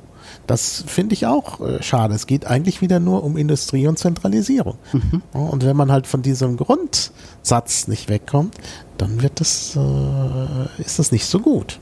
Hm? Aber dass, dass sie quasi in den Denkmustern bestehen bleiben, steht ja gleich beim nächsten Absatz. Ne? Neue Arbeitsplätze mit guten Bedingungen. Also die Arbeitsplätze als zentraler Aspekt ähm, unserer zu, ja, zukünftigen Wirtschaftlichkeit und zukünftigen Wettbewerbsfähigkeit, das wird, glaube ich, nicht hinterfragt. Mhm. Ja, sondern das geht nur darum, äh, neue Jobs zu erstellen. Und interessant fand ich hier, ja, Green Jobs. In den kommenden Jahren hunderttausende neue Jobs entstehen Green Jobs als quasi als so als Setzung, ja, hinter, hinter so einem Gedankenstrich.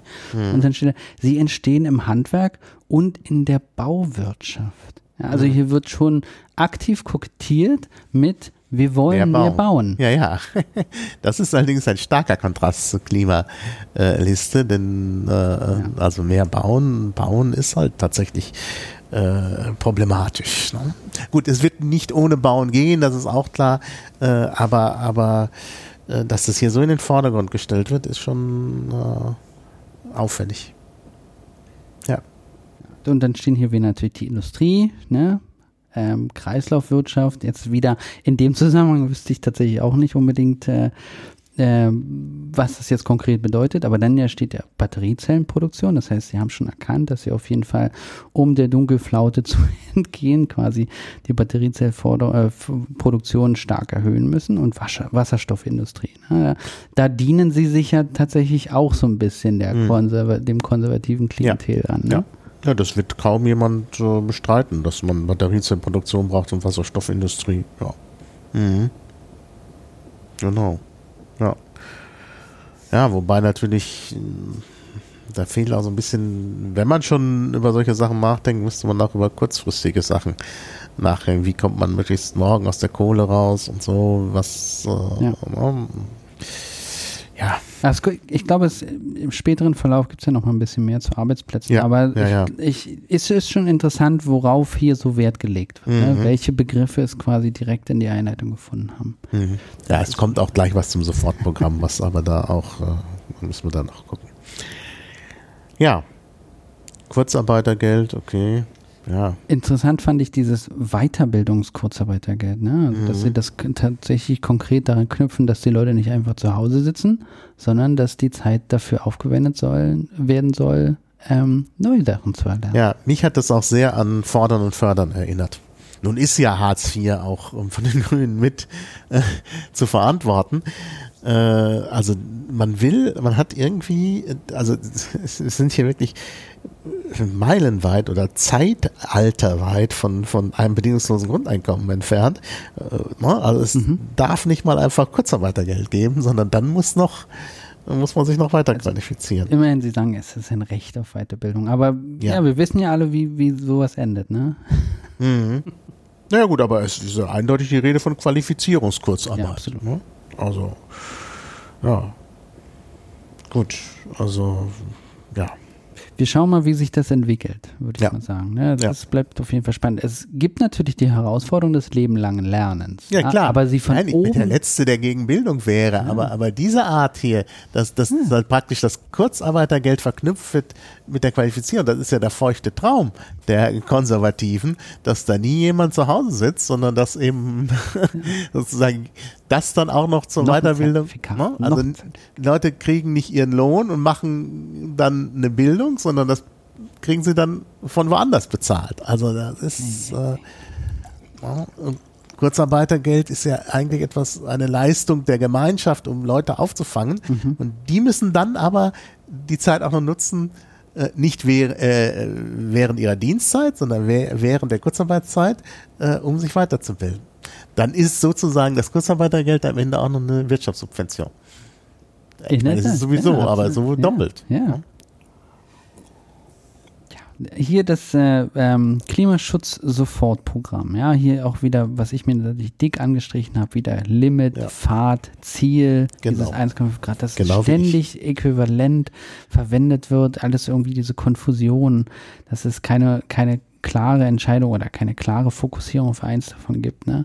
Mhm. Dann äh, die Berechnung, die ich glaube, alle, ähm, die sich zumindest an Zahlen orientieren, ja, das ist vielleicht schon mal der Wink in die Richtung SPD, die ja sowas grundsätzlich erstmal verweigert, ähm, zu sagen, okay, wir haben dieses Restbudget. Das Mhm. ist natürlich jetzt auch die Frage. Ist das jetzt auch noch so oder ist das, müssen wir quasi das, was ja seit 2018 passiert ist, an Umweltkatastrophen nochmal neu einpreisen und kommen vielleicht auf Sachen, die viel weniger, Mhm. äh, also viel weniger Rest äh, CO2. Aber nichtsdestotrotz wird, glaube ich, auch hier nicht in Frage gestellt und das stört mich tatsächlich am meisten, dass der Eindruck entsteht, wir können noch so viel CO2 verbrauchen. Wir sind safe, ja, mit dieser, mit dieser Zahl.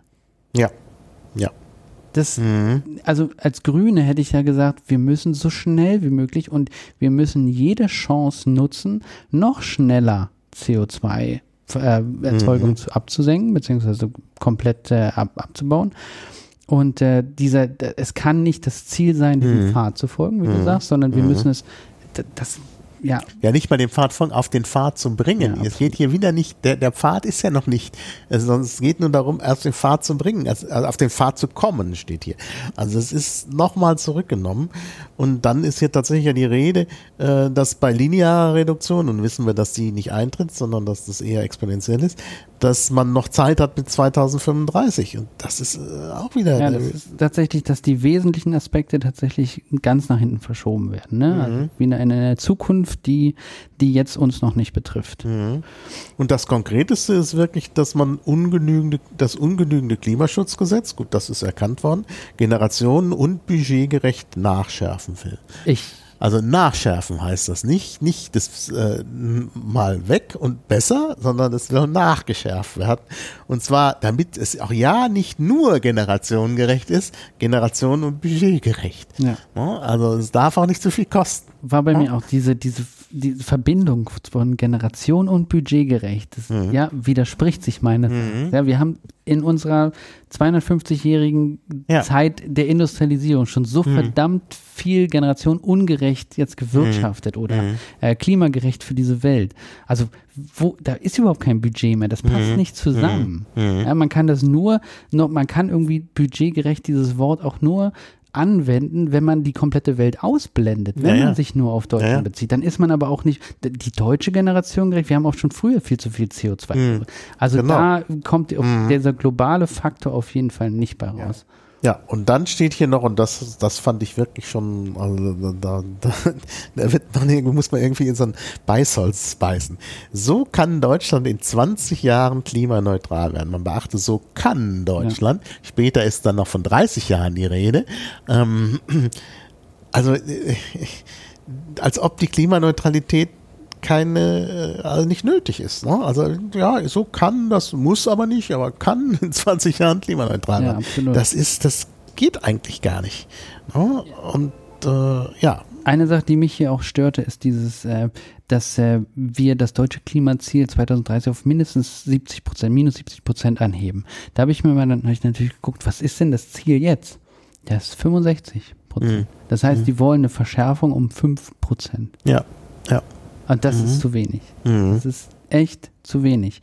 Ja, wenn ich mir jetzt so Sachen anguckt wie, äh, also es gibt ja sehr ambitionierte Pläne innerhalb Mhm. von zehn Jahren klimaneutral bei der Energie, 15 Jahre bei der Wärme und Mhm. dann, das muss es dann aber auch sein, ja. Also das müssen klare Vorgaben sein. Wenn man, Mhm. wenn es wirklich darum geht, äh, klimagerecht ein Programm Mhm. zu schreiben, Klimaneutralität zu erreichen, die 1,5 Grad Grenze nicht zu reißen, dann kann das nicht zur Verhandlungsmasse, Mhm. kann nicht stehen, kann klimaneutral sein. Ja, schon gar nicht aus generationengerechter Ja, ja. äh, Perspektive. Ja, später, wie gesagt, also hier ist noch von 20 Jahren die Rede, später ist von 30 Jahren die Rede. Also das ist, äh, da ist man nicht, äh, nicht sehr überzeugend schnell, was die Klimaneutralität angeht. Dann haben wir ja den Abschnitt klimagerechtes Da Wirtschaften kommt, belohnen. kommt wieder das Klimagerechte. Jetzt sind wir, jetzt, jetzt sind wir eigentlich genau bei diesem zentralen Thema. Ich glaube, der auch dieses Jahr noch den, den, den kommenden Wahlkampf sehr, äh, sehr aufmischen wird. Ne? Die, die Frage des Klimageldes und die Frage, wer verdient und wer profitiert eigentlich von CO2-Emissionen oder von der Reduktion von Emissionen. Ne? Und äh, hier gab es ja die große ähm, Diskrepanz, ja, zwischen dem wir, wir haben die erkannt, dass eine Tonne CO2-Äquivalente 195 Euro äh, Schaden verursacht.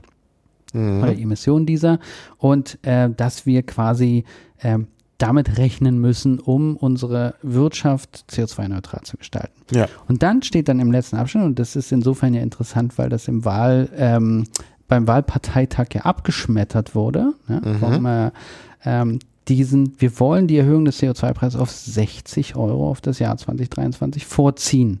Ja, und das ist tatsächlich viel zu wenig, wenn es darum geht, diese ambitionierten Ziele auch zu erreichen. Mhm. Naja, wenn man erst von 195 Richtig. Euro äh, redet und dann aber sagt, ab 2023, also auch erst in der Mitte der Legislatur, äh, wollen wir das um 60 Euro erhöhen, äh, also ist man ja noch weit weg von den 195. Ja, absolut. Das, es wird auch nicht gesagt, ob man da irgendwie hinkommt. Ne? Stattdessen habe ich diesen relativierenden Satz gefunden.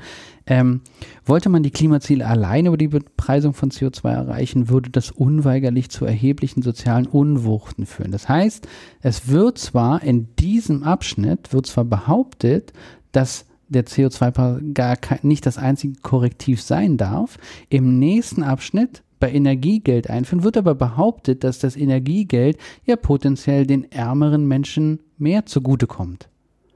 Das ist für mich irgendwie so ein Stück weit ein Widerspruch. Das, äh, das, das, das konnten die sich nicht auflösen. Also hier steht dann zwar noch, wir sehen in der CO2-Bepreisung ein Instrument von vielen, ja, und ich kann mir schon vorstellen, dass sie das noch auf an oder es steht natürlich im Wahlprogramm, dass sie auf andere Art und Weise das auch noch machen wollen. Aber zu sagen, dass äh, eine CO2-Bepreisung verursacht soziale Unwucht, aber wir finanzieren mit dieser CO2-Bepreisung das Energiegeld, um Menschen quasi CO, also besser zu unterstützen. Ja, das kriegen dann äh, bestimmte Leute wieder. Ja, also ja, ja. sagen, über das Energiegeld kommt die Bepreisung zurück.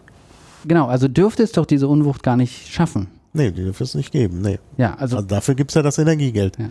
Wobei ich nicht sicher bin, ob das ein guter Ansatz ist mit dem Energiegeld. Also da ist, steht ja überhaupt nicht, wie das ausgestaltet werden soll und so. Ja, es wird dann gesagt, ja, es muss dann, darf dann nicht mit eingehen in die Transferleistungen und so weiter. Ähm, naja, äh, muss man dann nochmal sehen, ob das die, die, die derzeitige äh, Struktur der Grundsicherung und so überhaupt erstmal zulässt. Da muss man wahrscheinlich auch richtig eingreifen äh, in die Sozialgesetzgebung, was ja vielleicht doch überhaupt sinnvoll wäre. Ähm, aber ich, ich, ich finde es immer etwas seltsam, dass man über die Energiepolitik auch gleich noch Soziales regeln will. Das sind ja eigentlich unterschiedliche Dinge. Könnte man das nicht so machen, dass man äh, hier jetzt mal wirklich auch äh, über den CO2-Preis spricht und tatsächlich da die 195 Euro auf alles draufschlägt?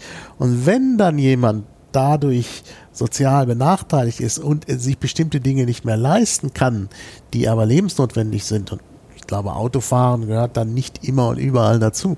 Dann kann man doch mit Hilfe von Sozialhilfe das auffangen.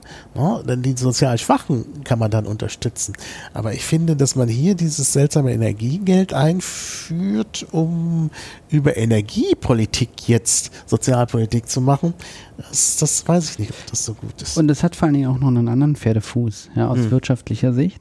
Und zwar, wir gehen ja davon aus, dass diese Firmen dann ihre CO2-Strafe ja, bezahlen und die dann quasi, wie hier steht, in, Energie, in, in, in Klimaschutz und in dieses Energiegeld äh, oder überführt wird, was die Menschen ausgezahlt bekommen.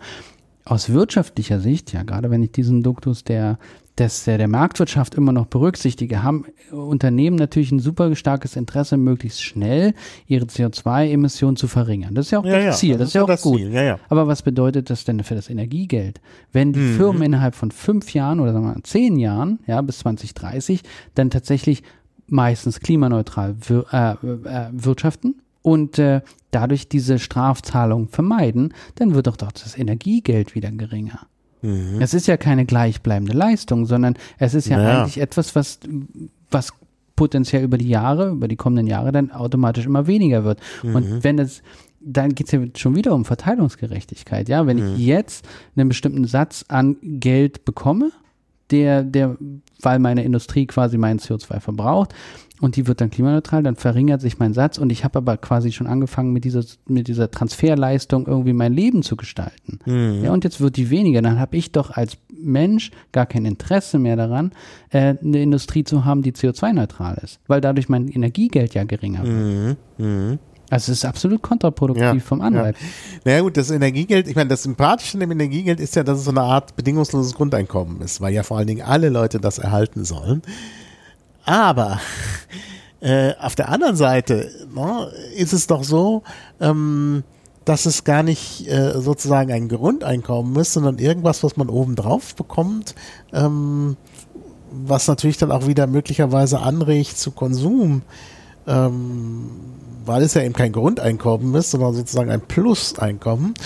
Ähm, ja, ich weiß nicht. Also Dass das das ökologisch sinnvoll ist. dass es prinzipiell eine Form von Verteilungsgerechtigkeit geben soll. Ja, also quasi Mhm. diese, diese, Korrel diese Korrelation würde ich schon auch sehen, dass äh, sehr, sehr ähm, reiche oder sehr, sehr umsatzstarke Bereiche oder Menschen, die viel Geld haben, haben einen höheren CO2-Fußabdruck. Ja. Das ist, glaube ich, unbestritten.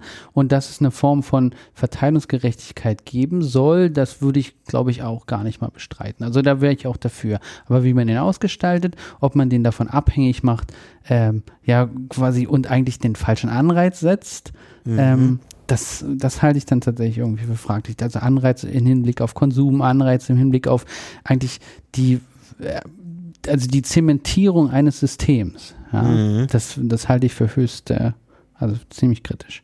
Mhm. Ja. Ja. Naja, gut, also schauen wir mal. Mit dem Energiegeld, das scheint mir auch wirklich schwierig äh, zu sein, obwohl ich natürlich für solche Formen des Grundeinkommens grundsätzlich mal bin, aber ähm, hier, Ja, also vielleicht kommt noch jemand um die Ecke und erklärt das noch ein bisschen besser oder kann das ein bisschen einsortieren. Ich glaube, wir finden bestimmt noch mal die Möglichkeit, das im Rahmen von einem Mhm. anderen Ja. Programm auch noch mal zu, Ja. zu diskutieren. Okay. Wir schaffen Versorgungssicherheit. Jetzt sind wir wieder bei dem Thema Versorgungssicherheit. Ne? Dunkelflaute, nicht genügend Mhm. Energie. Ähm, Ja. Also hier steht Kohleausstieg bis 2030 beenden. Ja, ist jetzt vor dem Hintergrund der ähm, aktuellen Entwicklung wahrscheinlich irgendwie die Maximalforderung, die man, die man sich so leisten kann, wenn man regieren will. Ich weiß es nicht. wir müssen es doch sofort machen.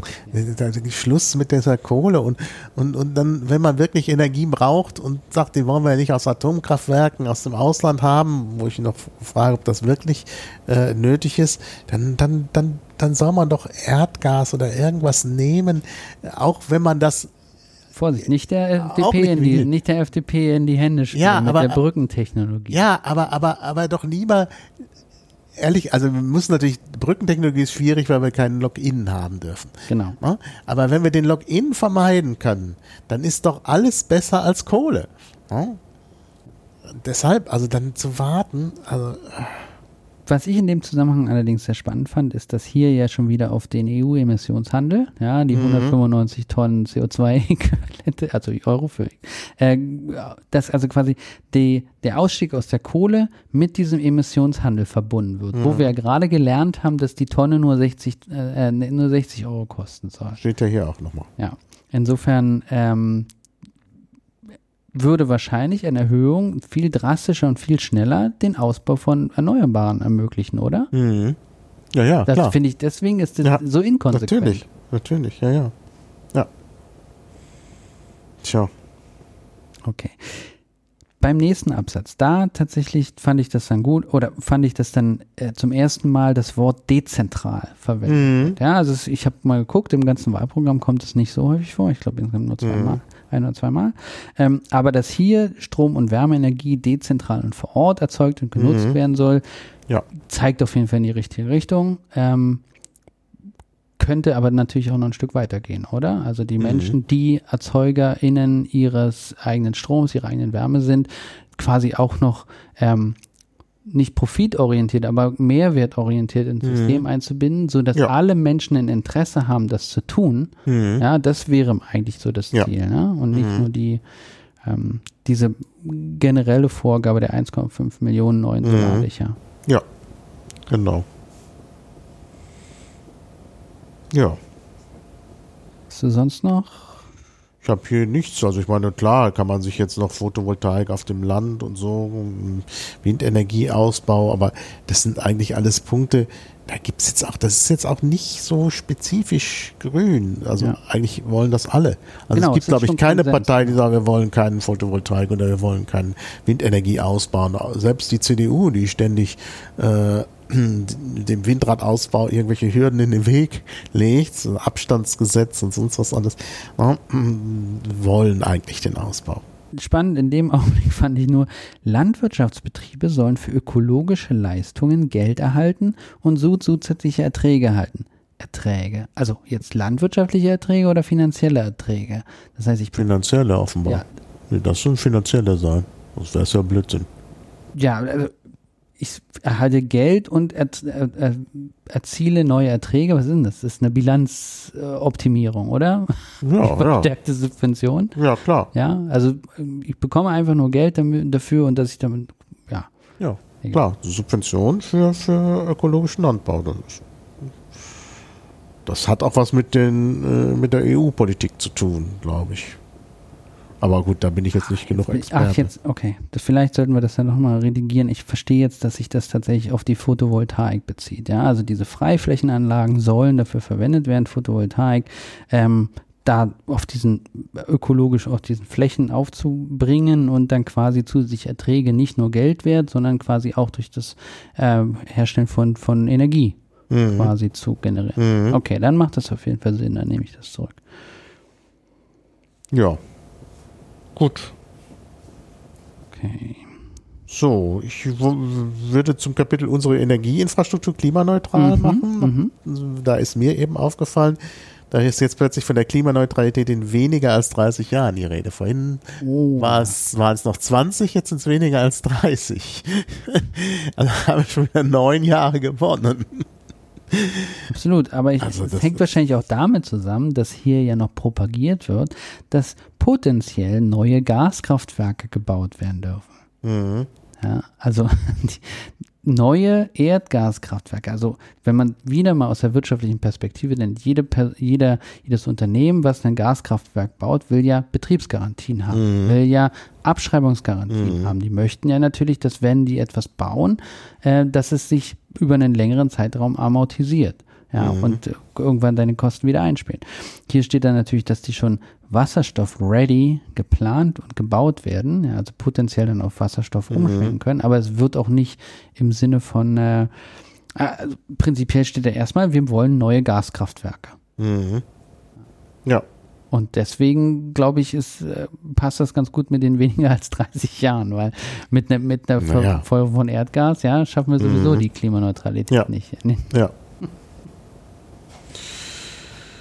Ja. Ja, grüne Wasserstoffstrategie. Wasserstoff, okay. ähm, fand ich insofern noch interessant, dass natürlich Wasserstoff, der aus erneuerbaren Energien gewonnen werden kann, uns dabei helfen kann, die Versorgungssicherheit sicherzustellen. Ja, mhm. das glaube ich ist, äh, äh, ist ein gangbarer Weg. Ähm, hier natürlich die, äh, das Interessante auch, dass das mit Marktanreizen und Förderprogrammen passieren soll. Ja, und mhm. da läuft man so ein bisschen Gefahr. Es gibt ja auch diese das eigentliche wissenschaftliche oder das physikalische Grundprinzip, dass Energie, die produziert wird mit Solar- und mit Windkraft, mhm. zu 100 Prozent verfügbar ist und bei der Umwandlung, also von der Generierung von Wasserstoff, ja, Energieeffizienz verliert. Das heißt, potenziell ist grün, grüner Wasserstoff nicht so energieeffizient, wie wenn man die Energie direkt verwenden mhm. äh, würde. Mhm. Ja hier jetzt davon äh, zu sprechen, Marktanreize schaffen zu wollen, Förderprogramme schaffen zu wollen, könnte tatsächlich meines Erachtens dazu führen, dass Menschen bewusst Photovoltaik, Windkraftanlagen aufbauen für Energie, die wir eigentlich zu 100 Prozent benötigen für unsere Infrastruktur, mhm. um damit Wasserstoff herzustellen mhm. bei uns. Mhm.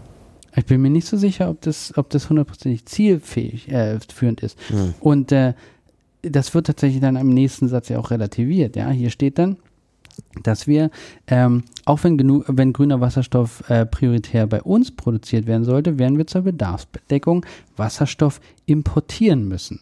Mhm. Und das halte ich so ein bisschen auch so für, ähm, für ein, äh, ich mir fehlt eigentlich das Wort dafür, eigentlich so so eine Verwässerung der ganzen Geschichte. Mhm. Erstens, Wasserstoff soll importiert werden. Wo soll der herkommen? Mhm. Also soll der jetzt quasi, das wird ja mal gesagt von Ländern mit viel Sonne. Mhm. Okay, sind die jetzt nah oder fern? Das ist jetzt Australien oder wie es ja so immer Chile, ja, wo quasi solche, solche Geschichten wie E-Fuels und so weiter anstehen. Mhm. Ähm, es gibt im Augenblick in der Welt gibt es exakt ein einziges Schiff, was Wasserstoff transportieren kann. Mhm. Und das fährt mit Diesel übrigens. Mhm.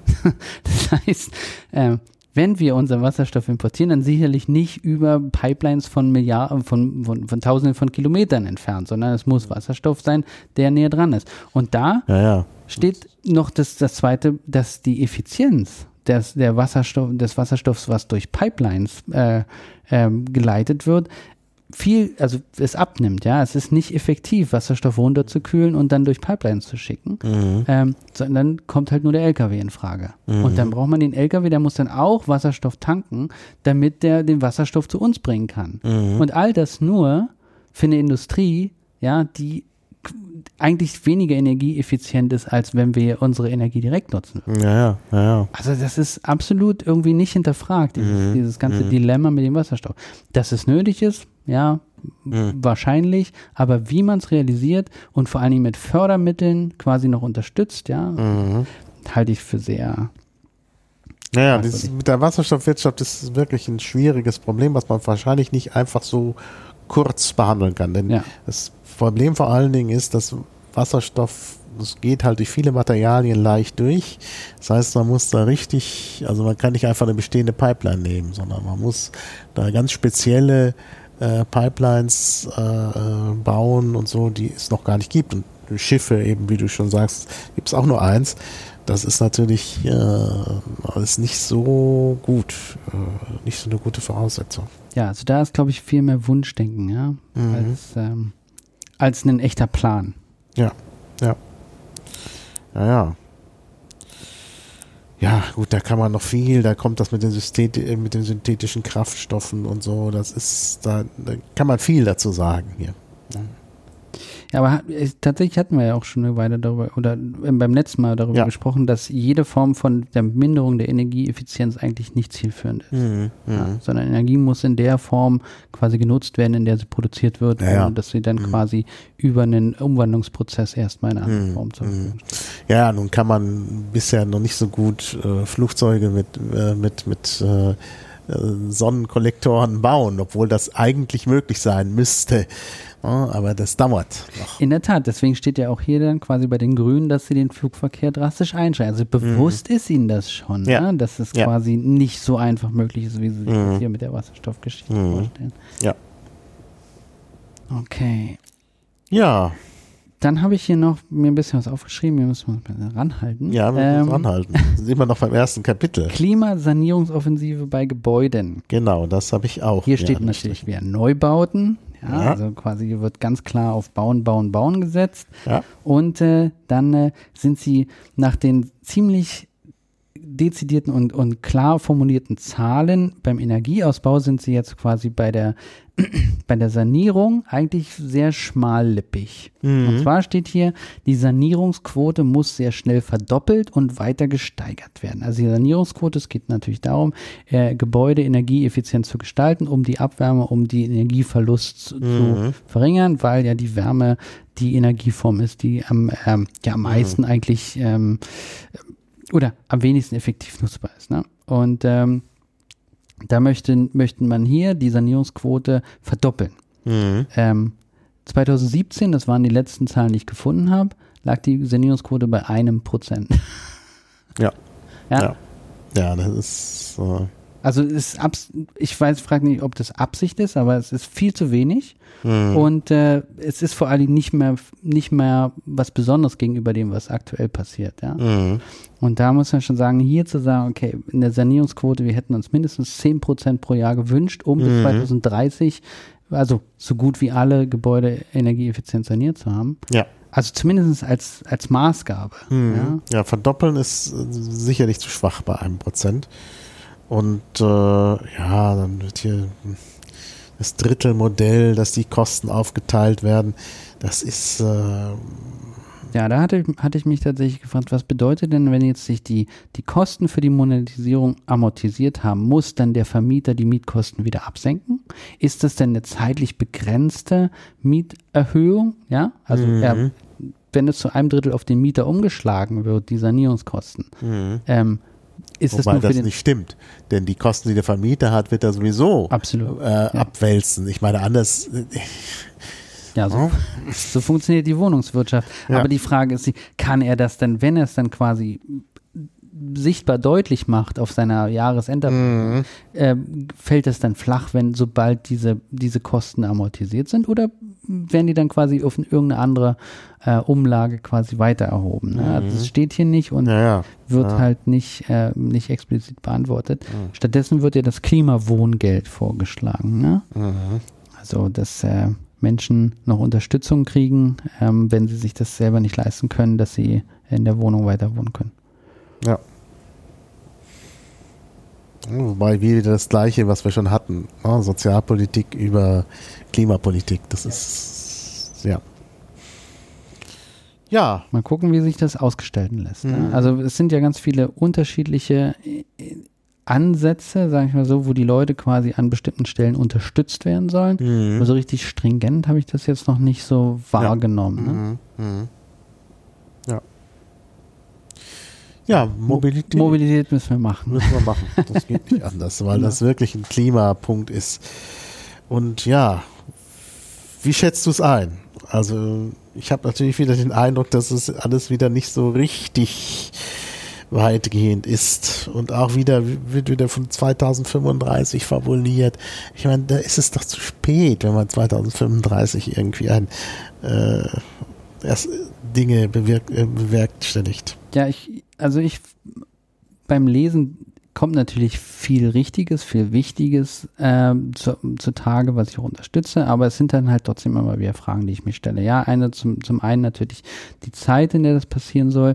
Die zweite erstmal grundsätzlich die Frage, sind wir bereit, ein Stück weit Mobilität aufzugeben, um ja, dem, um für das Klima Mhm. etwas, ähm, also um uns dem Klimaschutz zu widmen? Oder versuchen wir wieder, wie du am Anfang sagtest, dass alles so bleibt, aber viel besser? Mhm. Ja, also quasi bloß nicht irgendwie äh, da ein Stück weit überlegen, ob man nicht, ob alle Mobilität nicht eventuell sinnvoll ist oder nicht sinnvoll ist. Und äh, gerade bei den Bahnen natürlich, also ja, Bahnverkehr muss enorm in, ähm, ja, intensiviert werden, muss ausgebaut werden und äh, investiert werden. Aber dann fehlt mir hier so ein bisschen die Frage, wir gucken ja im späteren Verlauf ähm, das Straßennetz und die Autobahnen an und dass das alles irgendwie Versiegelung und so weiter, aber bei der Bahn und den, den langfristigen Genehmigungsprozessen für neue Bahnen, für schnelle Verbindungen, das hat ja in den letzten 20, 30, 40 Jahren schon nicht funktioniert in Mhm. Europa. Ja. Es, jeder macht so seine eigenen Sachen, ne, und die Verbindung funktioniert eher so schlecht als recht. Ähm, die ganzen Nachtverbindungen waren alle wirtschaftlich nicht erfolgreich, mittlerweile schon. weil, äh, Also der, der Trend geht ja dahin. Aber was sind denn jetzt effektiv die Sachen, um diese Bahn zu unterstützen? Mhm. Ja, also haben wir vereinfachte Genehmigungsverfahren? Äh, müssen sich die Leute eventuell darauf vorbereiten, dass jetzt vielleicht sie in dem Genehmigungsverfahren um Windräder vielleicht nicht so mehr so drangsaliert werden, aber plötzlich, weil eine Bahntrasse durch ihr, durch ihr Feld jetzt durchschneidet. Also wie werden alte oder einzelne Bahnhöfe reaktiviert? Wie soll das ganze Netz irgendwie aufgebaut werden? Äh, da fehlte mir auf jeden Fall ein bisschen äh, dieses der realistische Ansatz. Warum sollte das mit den Bahnen jetzt plötzlich auf einmal viel schneller gehen? Ja, hatte ich, hatte ich mir nicht so richtig nachvollziehen können. Ja. Genau dieselbe Sache mit dem ÖPNV. Ja. Hier steht, der soll sich bis 2030 sollen sich die Fahrgastzahlen verdoppeln. Aber da, ja, wie? Einfach nur, indem man die doppelte Anzahl von Menschen in dieselben Busse oder in dieselben Straßenbahnen oder Züge drückt? Oder was ist da die, was ist da die Idee? Also wie kann man das schaffen, dass das attraktiver wird? Ja, ja. Jetzt, ja. Aber das mit dem Verdoppeln ist so eine fixe Idee. Wir hatten vorhin schon das Verdoppeln Ja. von 1 auf 2 Prozent. Jetzt haben wir hier Verdoppeln und im nächsten Absatz soll dann auch der Rad- und Fußverkehr sich bis 2030 verdoppeln. Ne? Das Und interessanterweise, ohne hier darauf dann quasi auszugehen oder zu, zu erwähnen, dass das ja automatisch eine geringere Mobilitätsradius nach sich zieht. Ne? Also Ja. ja, das wird da quasi eigentlich nicht thematisiert, wobei es das müsste, statt der kurzen Wege, ne, alles ist fußläufig erreichbar, wir müssen eine neue Form von, von ähm, Interaktion in unserer Stadt, auf einem Land schaffen, Mhm. wo eben die weiten Wege nicht mehr stattfinden, aber äh, das wird nicht thematisiert. Ja, ja. Mhm. Das stimmt. Ja. Und was mich so ein bisschen geärgert hat, war hier diese Geschichte, dass man attraktive Preisangebote bis hin zu ticketlosem ÖPNV machen will. Ich freue mich natürlich, dass vom ticketlosen ÖPNV überhaupt die Rede ist und von Umlagefinanzierung. Aber es ist eben so, dass das sozusagen nur der Extremfall ist. Eigentlich geht es um äh, attraktive Preisangebote und später bei Mobilitäts, äh, beim Mobilpass einführen, ist dann nochmal die Rede vom einheitlichen Ticketsystem. Das müsste Standard werden. Ähm, mit dem Mobilpass soll man da irgendwie, was immer das ist, äh, weiterkommen. Aber die Geschichte mit der Umlagenfinanzierung, das wird sozusagen als extrem ne, äh, gesehen. Dabei sollte das doch mal der Normalfall sein. Absolut. Und vor allen Dingen beim Mobilpass habe ich ein großes Fragezeichen. Mir erschließt sich nicht Nee, wirklich, in welcher Form das jetzt für mehr Fahrgäste führt, wenn man, wenn man einfach die 120 ähm, Verkehrsverbünde da ähm, irgendwie einfacher anbindet und verknüpft. Also ja, es mag vielleicht der, der User Experience ein bisschen, äh, aber zu sagen, hey, ja, ich jetzt, weil ich irgendwie mit meinem Nachbarort besser verknüpft bin, kaufe ich mir jetzt eine Fahrkarte. Ähm, dieser, dieser Zwang, also dieses, das, das erschließt sich für mich nicht so richtig, muss ich gestehen. Also man muss auch wirklich, äh, ja, um die Leute wegzuholen vom Auto, muss man halt sagen, hier, das könnt ihr nutzen und da rein investieren, in Umlagefinanzierung. Das ist, das ist nicht eine extreme Idee, sondern anders kriegt, geht's nicht. Ja? Und vor allen Dingen auch dieses, wenn wir jetzt quasi äh, diesen Mobilpass einführen und da steht dann quasi, müssen ohne eigene digitale Endgeräte ermöglicht sein. Ticketloses System, ne, Umlagefinanzierung, Ja, da, da braucht braucht man man, kein da braucht man überhaupt darüber gar nicht mehr drüber nachdenken, Ja. ja. Ja. Dass man den Leuten dann quasi Mhm. ihre Tickets irgendwie aufs Handy schickt oder so. Mhm. Ja. Ja. Und eigentlich sollte das in so einem Wahlprogramm drinstehen. Ich meine, klar, wird man nicht immer sofort alles erreichen. Aber hier wird ja nicht mal das. Äh, äh, ach, jetzt habe ich hier wieder dieses Problem.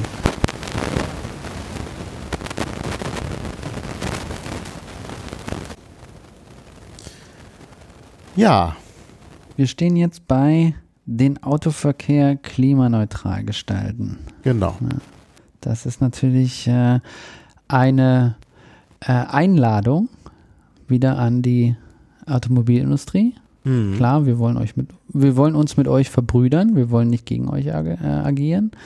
Ähm, und wir sehen ganz klar, E-Autos sind die Zukunft in Deutschland. Mhm. Kann man das so sagen? Ja, das glaube ich geht hier draußen daraus hervor. Also die müssen natürlich recycelbar sein und so. Bonus-Malus-System, ne? Ja. 2030 keine Verbrenner mehr.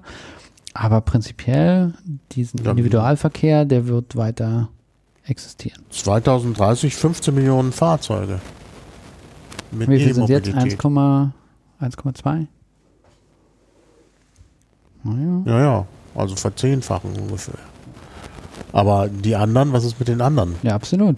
Ja. Mhm. Und vor allen Dingen mit den großen ähm, äh, Verpestern, ja, die Mhm. LKWs und den, Mhm. äh, den, den, den Dieseln, den alten Dieseln, SUV. Ja. SUVs. Ah, die finden tatsächlich im grünen Wahlprogramm keinen Einfluss. die SUVs. Mhm. Mhm. Also da bleibt einiges offen, würde ich sagen, beim Thema Auto. Und vor Ja. allen Dingen ist es aus meiner Sicht ein bisschen inkonsequent. Zum einen Mhm. Klimaneutralität zu fordern, äh, die planetaren Grenzen einzuhalten. Ja, also Mhm. die, was, was mir bei immer im Hinterkopf schwebt, ist, wenn ich als Partei sage, ihr dürft euer Auto behalten oder ihr dürft alle ein Auto haben, ihr dürft sogar ein zweites Auto haben, Mhm. da müsste man sich noch vorstellen, aus Klimagerechtigkeitsperspektive, was heißt, passiert ist, wenn ich es 8 Milliarden Menschen auf diesem Planeten sage? Was heißt das für unseren Rohstoffabbau? Mhm. Was heißt das für unsere, ja, für die Art und Weise, wie wir Platz neu definieren, Mhm. also quasi Verkehrsfläche? Ja. Und wenn wir 8 Milliarden Menschen das gleiche Recht einräumen, und das ist Klimagerechtigkeit, ja? Mhm. jeder hat immer das Recht, SUV zu fahren und den 95 Prozent der Zeit irgendwo am Straßenrand stehen zu lassen. Mhm. Wie würde unsere Erde da aussehen? Mhm. Und Ja. insofern ist es absolut ungerecht. Ja? Und das finde ich dann, äh, diese, dieses Wort der, der Klimagerechtigkeit hier irgendwie zu nennen, gerade im, im Beginn, ist dann nicht sehr äh, vertrauenserweckend. Mhm.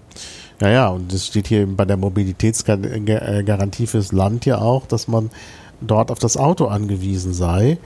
Und äh, ja, das ist äh, so richtig wird das nicht äh, in Frage gestellt, denn am Ende haben sie hier so so so Ideen mit Ride Pooling, On-Demand-Verkehr und dann wird immer noch gesagt, das Auto ist unverzichtbar. Mhm. Ja, es ist eigentlich eine Bankrotterklärung, oder? Ja. ja. Klar ist das ein Problem auf dem Land. Die Leute müssen sich dort bewegen, aber das muss man irgendwie auch hinkriegen ohne Autos. Einen interessanten Absatz hier bei moderne Verkehrsinfrastruktur fand ich dann, dass äh, sie fordern, dass quasi die, der, der Bundesnetzplan äh, den Bundesverkehrswegeplan ersetzen soll und mhm. dass bis zur Evaluierung sämtlicher existierender ähm, Bauabschnitte für Straßen ähm, soll natürlich keine neue Straße gebaut werden. Ja, also hm. Das heißt, sie wollen auf der einen Seite den Innovationsstau auflösen, auf der anderen mhm. Seite schaffen sie ihn aber gerade im Bereich des Bauens. Mhm. Also es ist ja kein triviales Projekt, so eine Autobahn zu bauen oder so eine, so eine Fernverkehrsstraße zu bauen. Mhm. Und hier dann zu sagen, hey, wir wollen alles überprüfen und ihr dürft erst weitermachen, wenn ihr alles überprüft habt. Ja, mhm. geht auf der einen Seite natürlich nicht weit genug, weil es kein Moratorium ist im Sinne von, wir brauchen mhm. gar keine Autobahn mehr. Mhm. Aber auf der anderen Seite ist es dann quasi, wir wollen erstmal alles gucken. Wir wissen noch nicht, wie lange es dauert.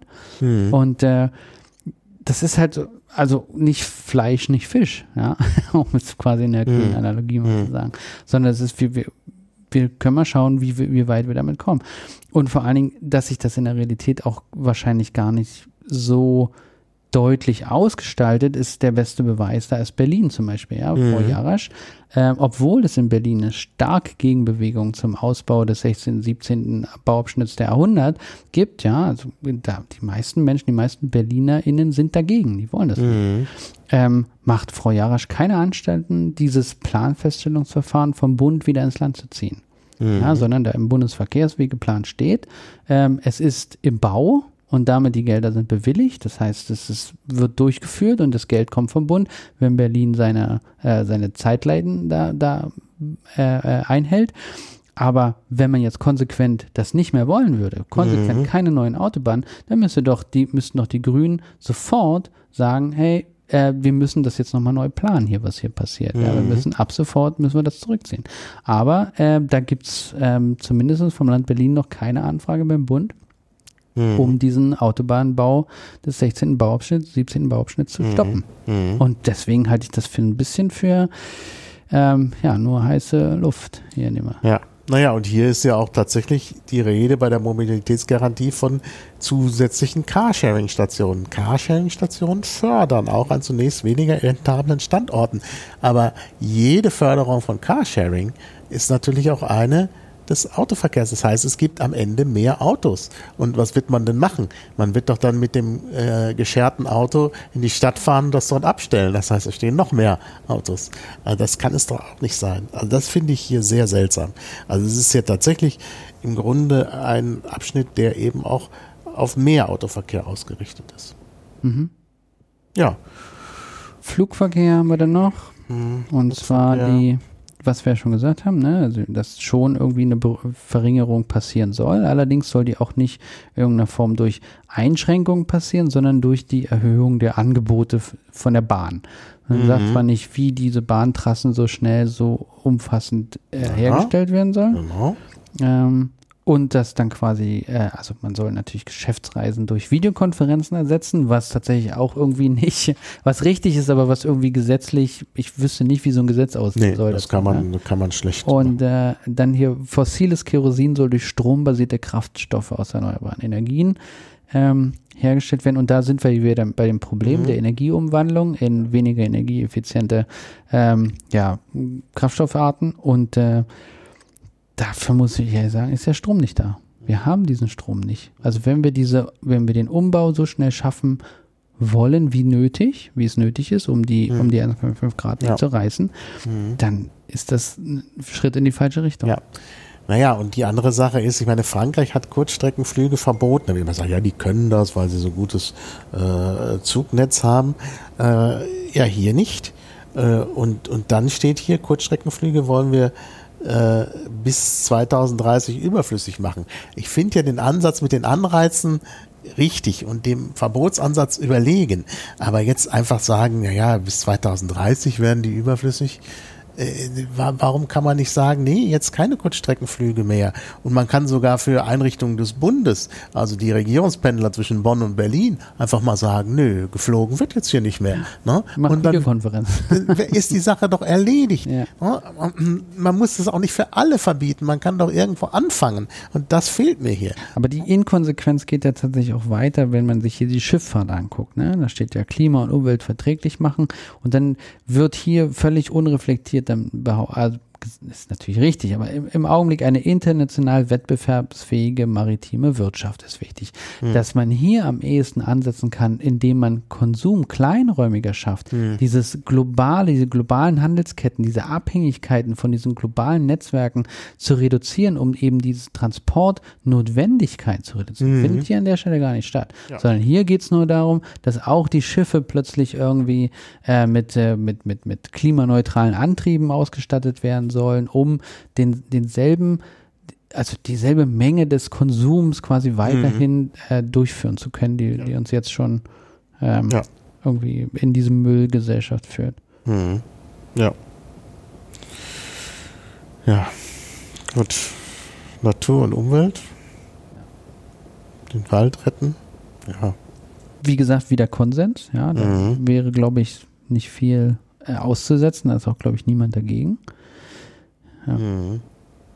ja, ich denke, die meisten Probleme habe ich mit dem wieder etwas inkonsequenten Plastik, äh, Umgang mit Plastikmüll.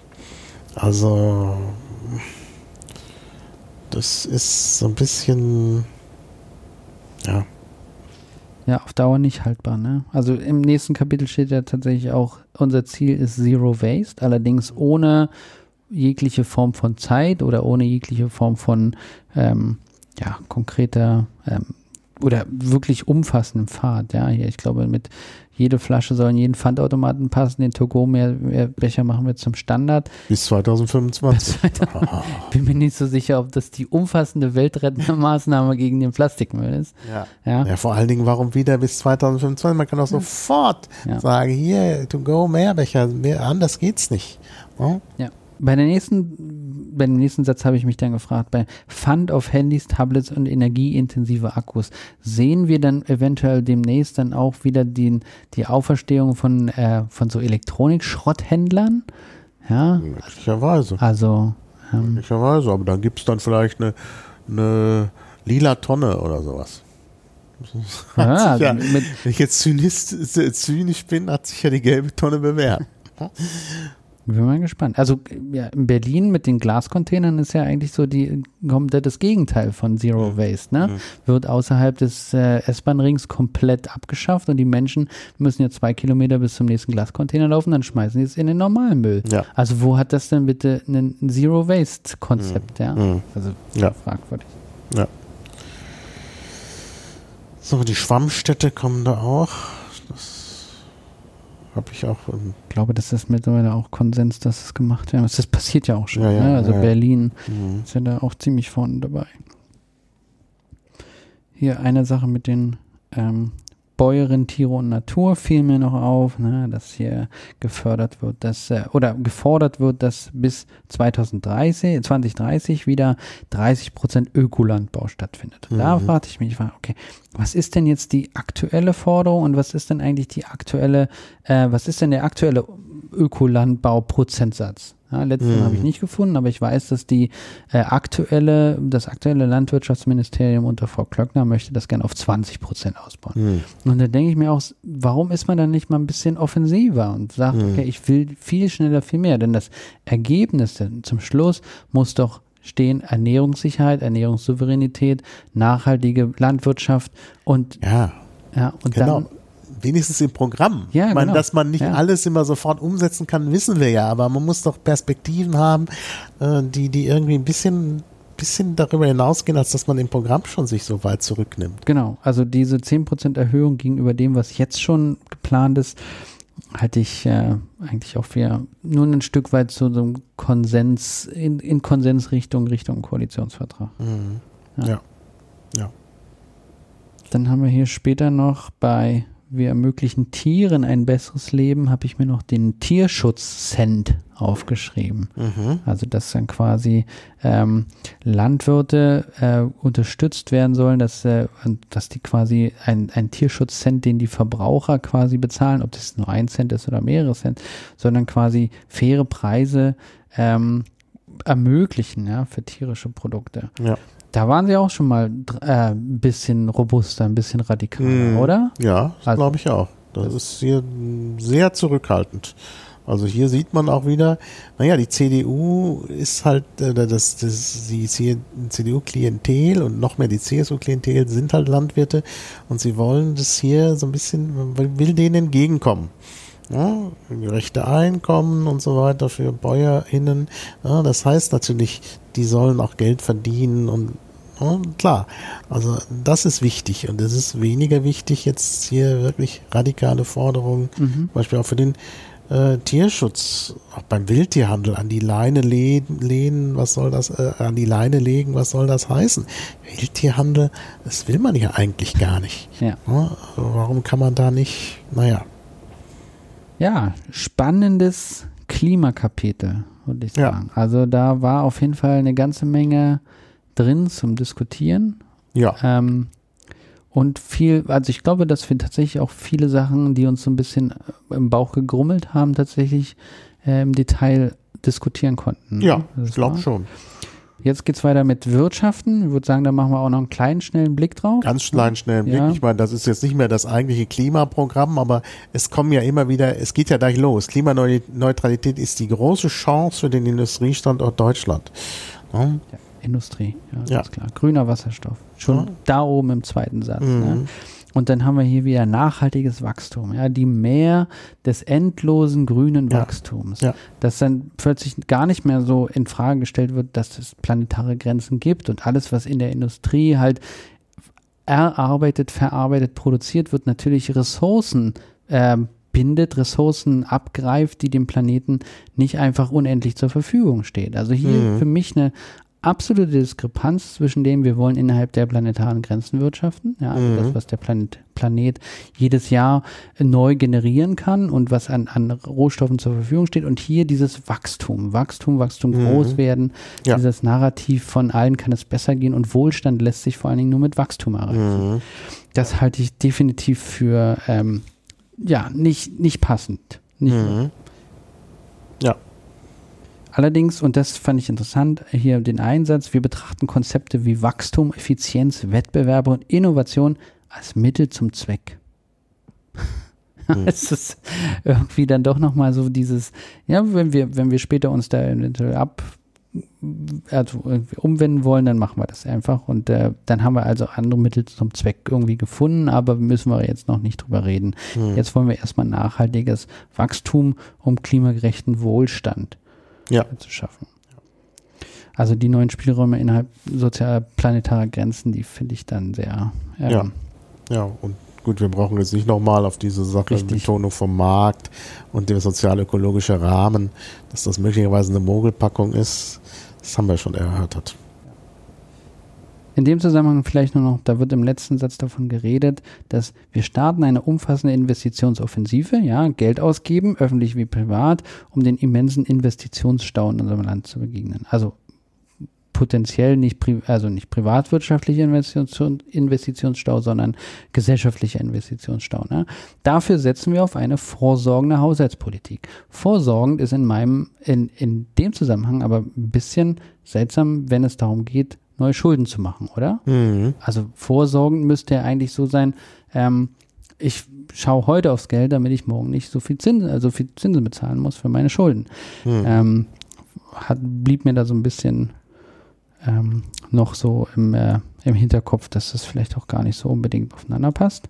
Mhm. Mhm. Ja, gut. das ist eine Sache, die nichts mit dem Klima zu tun hat, aber die muss ich trotzdem erwähnen. Beim digitalen Euro, den sie hier bringen, wollen sie natürlich auch äh, wieder überwachen. Ja, und das soll alles überwacht werden. Die, die gesamten Finanzabwicklungen und so, Ja. die Kryptotauschbörsen und so. Und dann wollen sie auch noch Blockchains. Also das ist Man darf das wahrscheinlich gar nicht so offen sagen, aber in dem Augenblick, wo, das, wo die deutschen Finanzämter realisieren, dass sich mit Blockchains alles nachvollziehen lässt, würden die sofort umstellen. Dann sparen die sich ja die, die manuellen Steuererklärungen, weil sowieso alles gleich sofort sichtbar und Genau, abgebucht ist. Ne? genau. Also, ja. ähm, ja, ein bisschen gefährlich. Ja, aber sie haben irgendwie auch was für die Blockchain hier übrig, weil es einfach modern klingt. Ne? Differenziert soll das ausgelotet werden.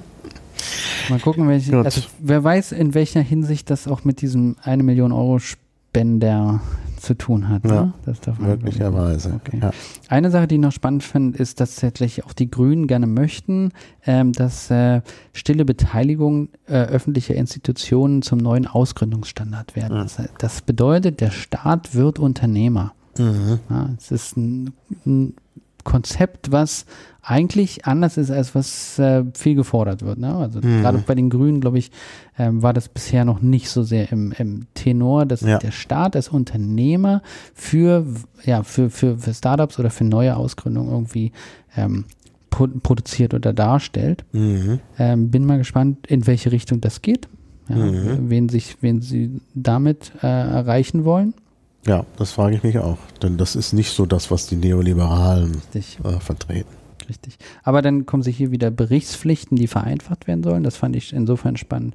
Ähm, dass auf der einen Seite sollen die Berichtspflichten vereinfacht werden, aber auf der anderen Seite wollen sie noch mehr Berichte äh, abfordern, wie zum Mhm. Beispiel Nachhaltigkeitsberichte oder Mhm. äh, Umweltberichte und solche Ja. Sachen. Also Mhm. es ist tatsächlich, äh, hat sich mir auch nicht schlussendlich erschlossen, was wird denn jetzt weniger, was wird mehr und äh, wie, was für Aufwände kommen denn jetzt auf die Firmen zu. Ja, Mhm. Das hielt ich dann so ein bisschen für auch unausgegoren.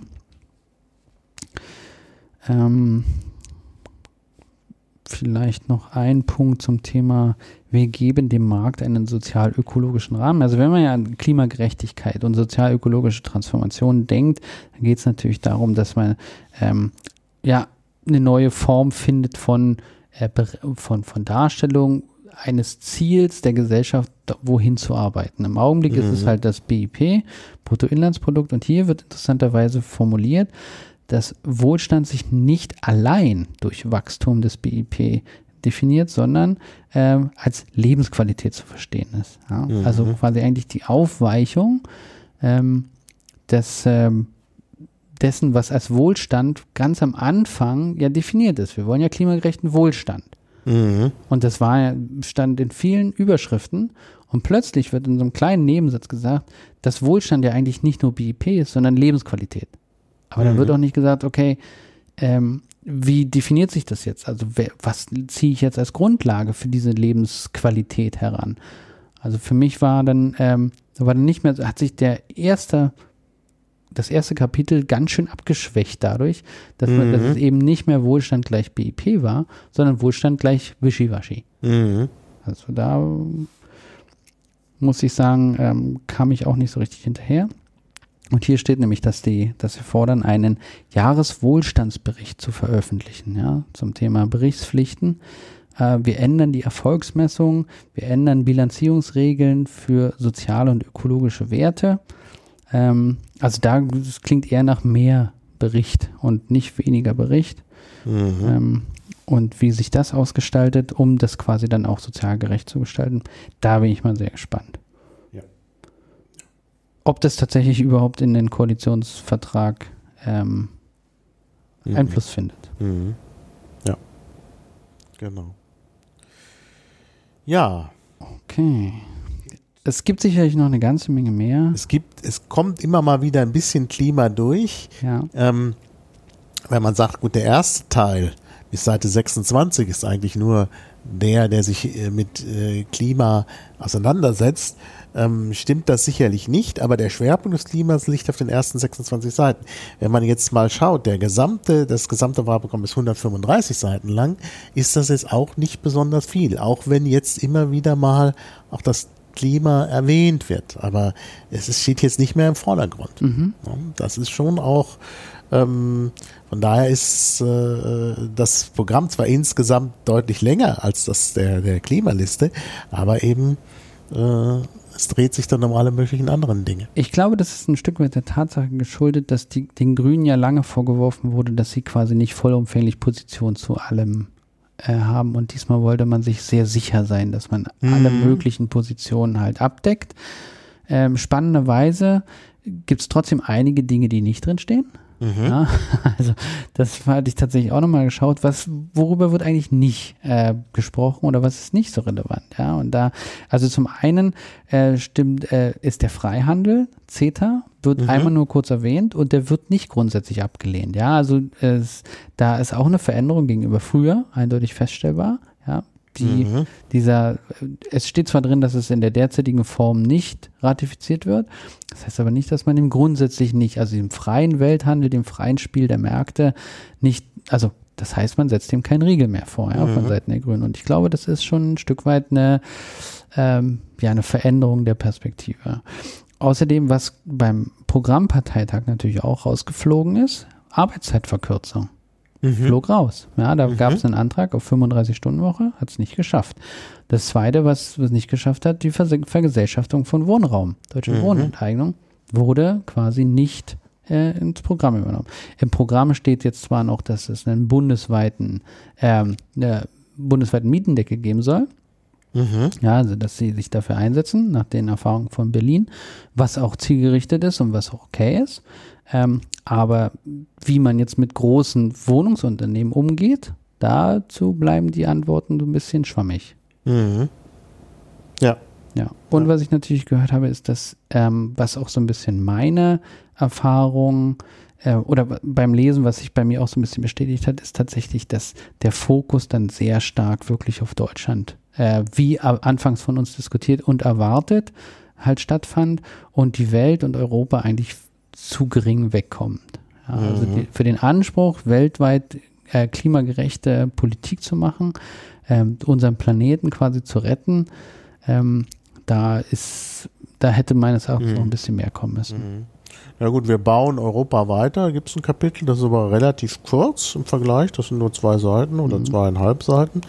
Ähm, das ist also klar, auch so Sachen, die, die, die selbstverständlich sind, dass man da irgendwie gegen die Blockaden und mehr Europa-Integration dafür ist. Also das ist klar. Und dann gibt es natürlich noch international Zusammenarbeiten, ähm, was auch relativ kurz ist. Ja? Mhm. Also, ja gut, das ganze Kapitel nicht. Also da kommt nochmal die sozialökologische Tradi äh, Transformation, dann doch auch international klar. Ähm, multilaterale Zusammenarbeit, klar. Resilienz gegen Epidemien. Ja, ja. Multipolare Welt.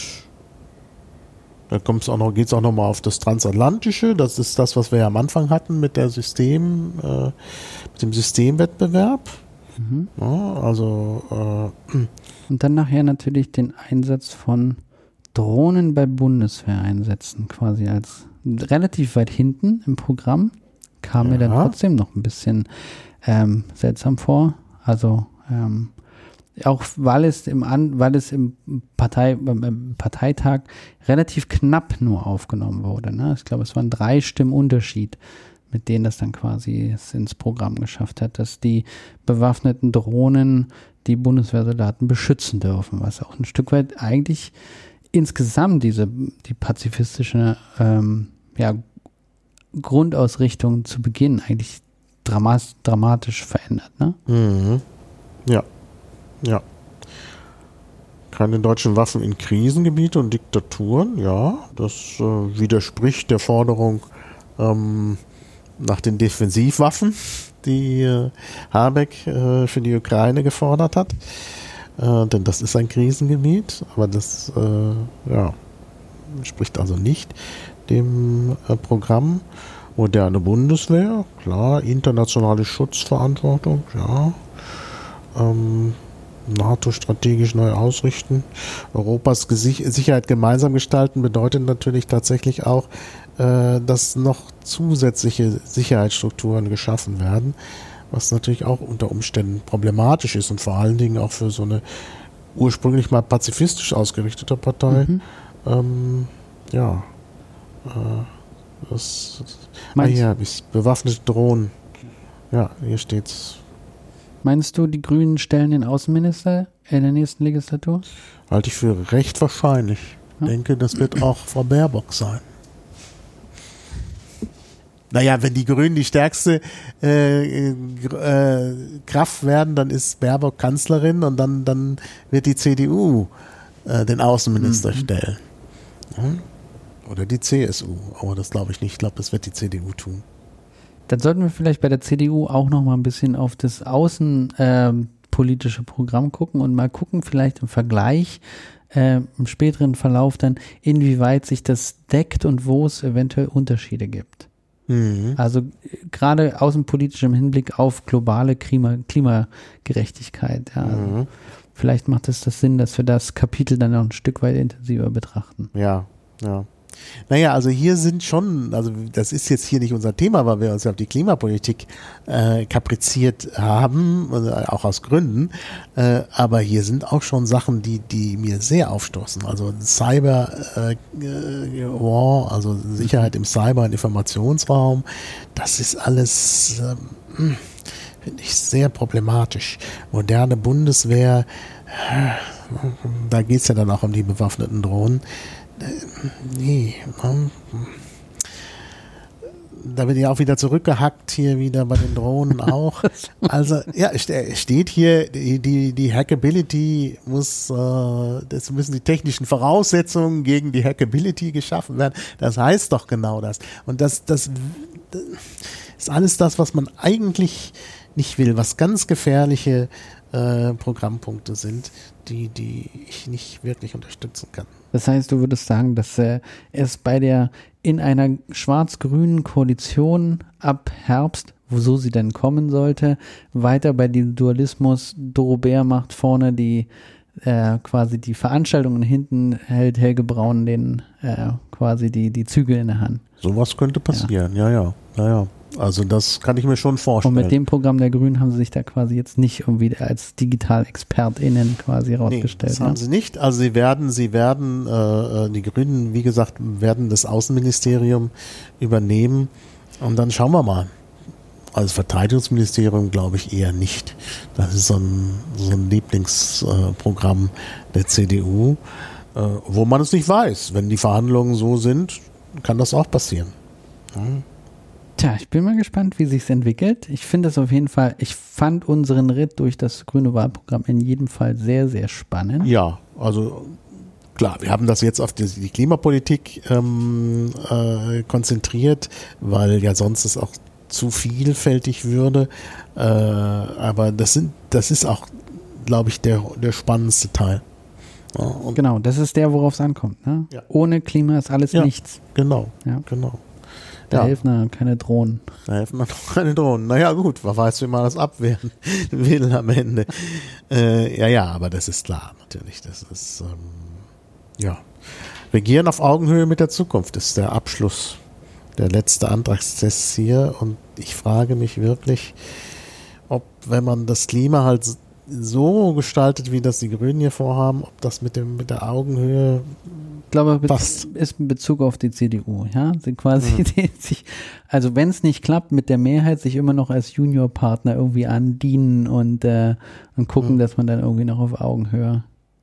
Ja, steht ja hier gemeinsam mit den anderen demokratischen Parteien. Da wird ja schon darauf hingewiesen, dass man da ins kommende Jahrzehnt kommen will im Grunde steht ja auch ein Zurück in die Gräben von mehr oder weniger Staat, mehr oder weniger Re Regulierung, mehr oder weniger Föderalismus. Das ist der Aufgabe nicht angemessen. Also man zeigt sich hier schon sehr kompromissbereit. Wow. Ja. Ja, schauen wir mal, was da kommt. Ja, ich bin sehr Muss gespannt. man dann hinterher nochmal auswerten. Absolut, das machen wir. Ja, gut. Das nächste, wir können ja schon teasern, äh, wäre dann die SPD Richtig. demnächst. Und da kommt ja ein bisschen kontrovers auf uns zu. Ja, Ja, also das das, wird sehr spannend. Ja, ich glaube auch. Das ist äh, bei den Grünen kann man sagen, ja, das war alles erwartbar. Richtig. Es gäbe ja auch nicht die Klimaliste. Genau. Ja, es wird wahrscheinlich spannend, mal herauszuarbeiten, mit welchem Anspruch die SPD immer noch ihr Programm erstellt, mit welchem Glauben an welches Ergebnis. Ne? Also ich glaube, da ist auch ein Unterschied, eine Diskrepanz zwischen, zwischen Erwartung und Realität. Ja? Also Ja. in der Bubble, außer, außerhalb der Bubble. Mhm. Äh, mal gucken, wie sich das im Wahlprogramm widerspiegelt. Ja, na, ich glaube auch, aber das werden wir sehen, dass, das, dass es da vielleicht mehr Stringenz gibt. Denn ich meine, die Grünen haben ja immer noch so ein bisschen basisdemokratische Züge und deshalb kommt es eben auch so, so Dingen, dass einmal äh, zu, zu solchen Effekten, dass einmal von 20 Jahren die Rede ist und dann von weniger als 30 Jahren, Ja. weil das eben, weil die Texte nicht so gut zusammenpassen und das ist, glaube ich, bei der SPD anders. Da bin ich gespannt. Werde ich auf jeden Fall mal ein Auge drauf werfen. Ja. Ich danke dir auf jeden Fall. Ja, ich danke dir und dann Wir schauen hören- wir mal, was wir hören uns kommt. bald. Bis bald. Bis dann. Ja, tschüss. Auf Wiederhören. Bis zum nächsten Klabautercast.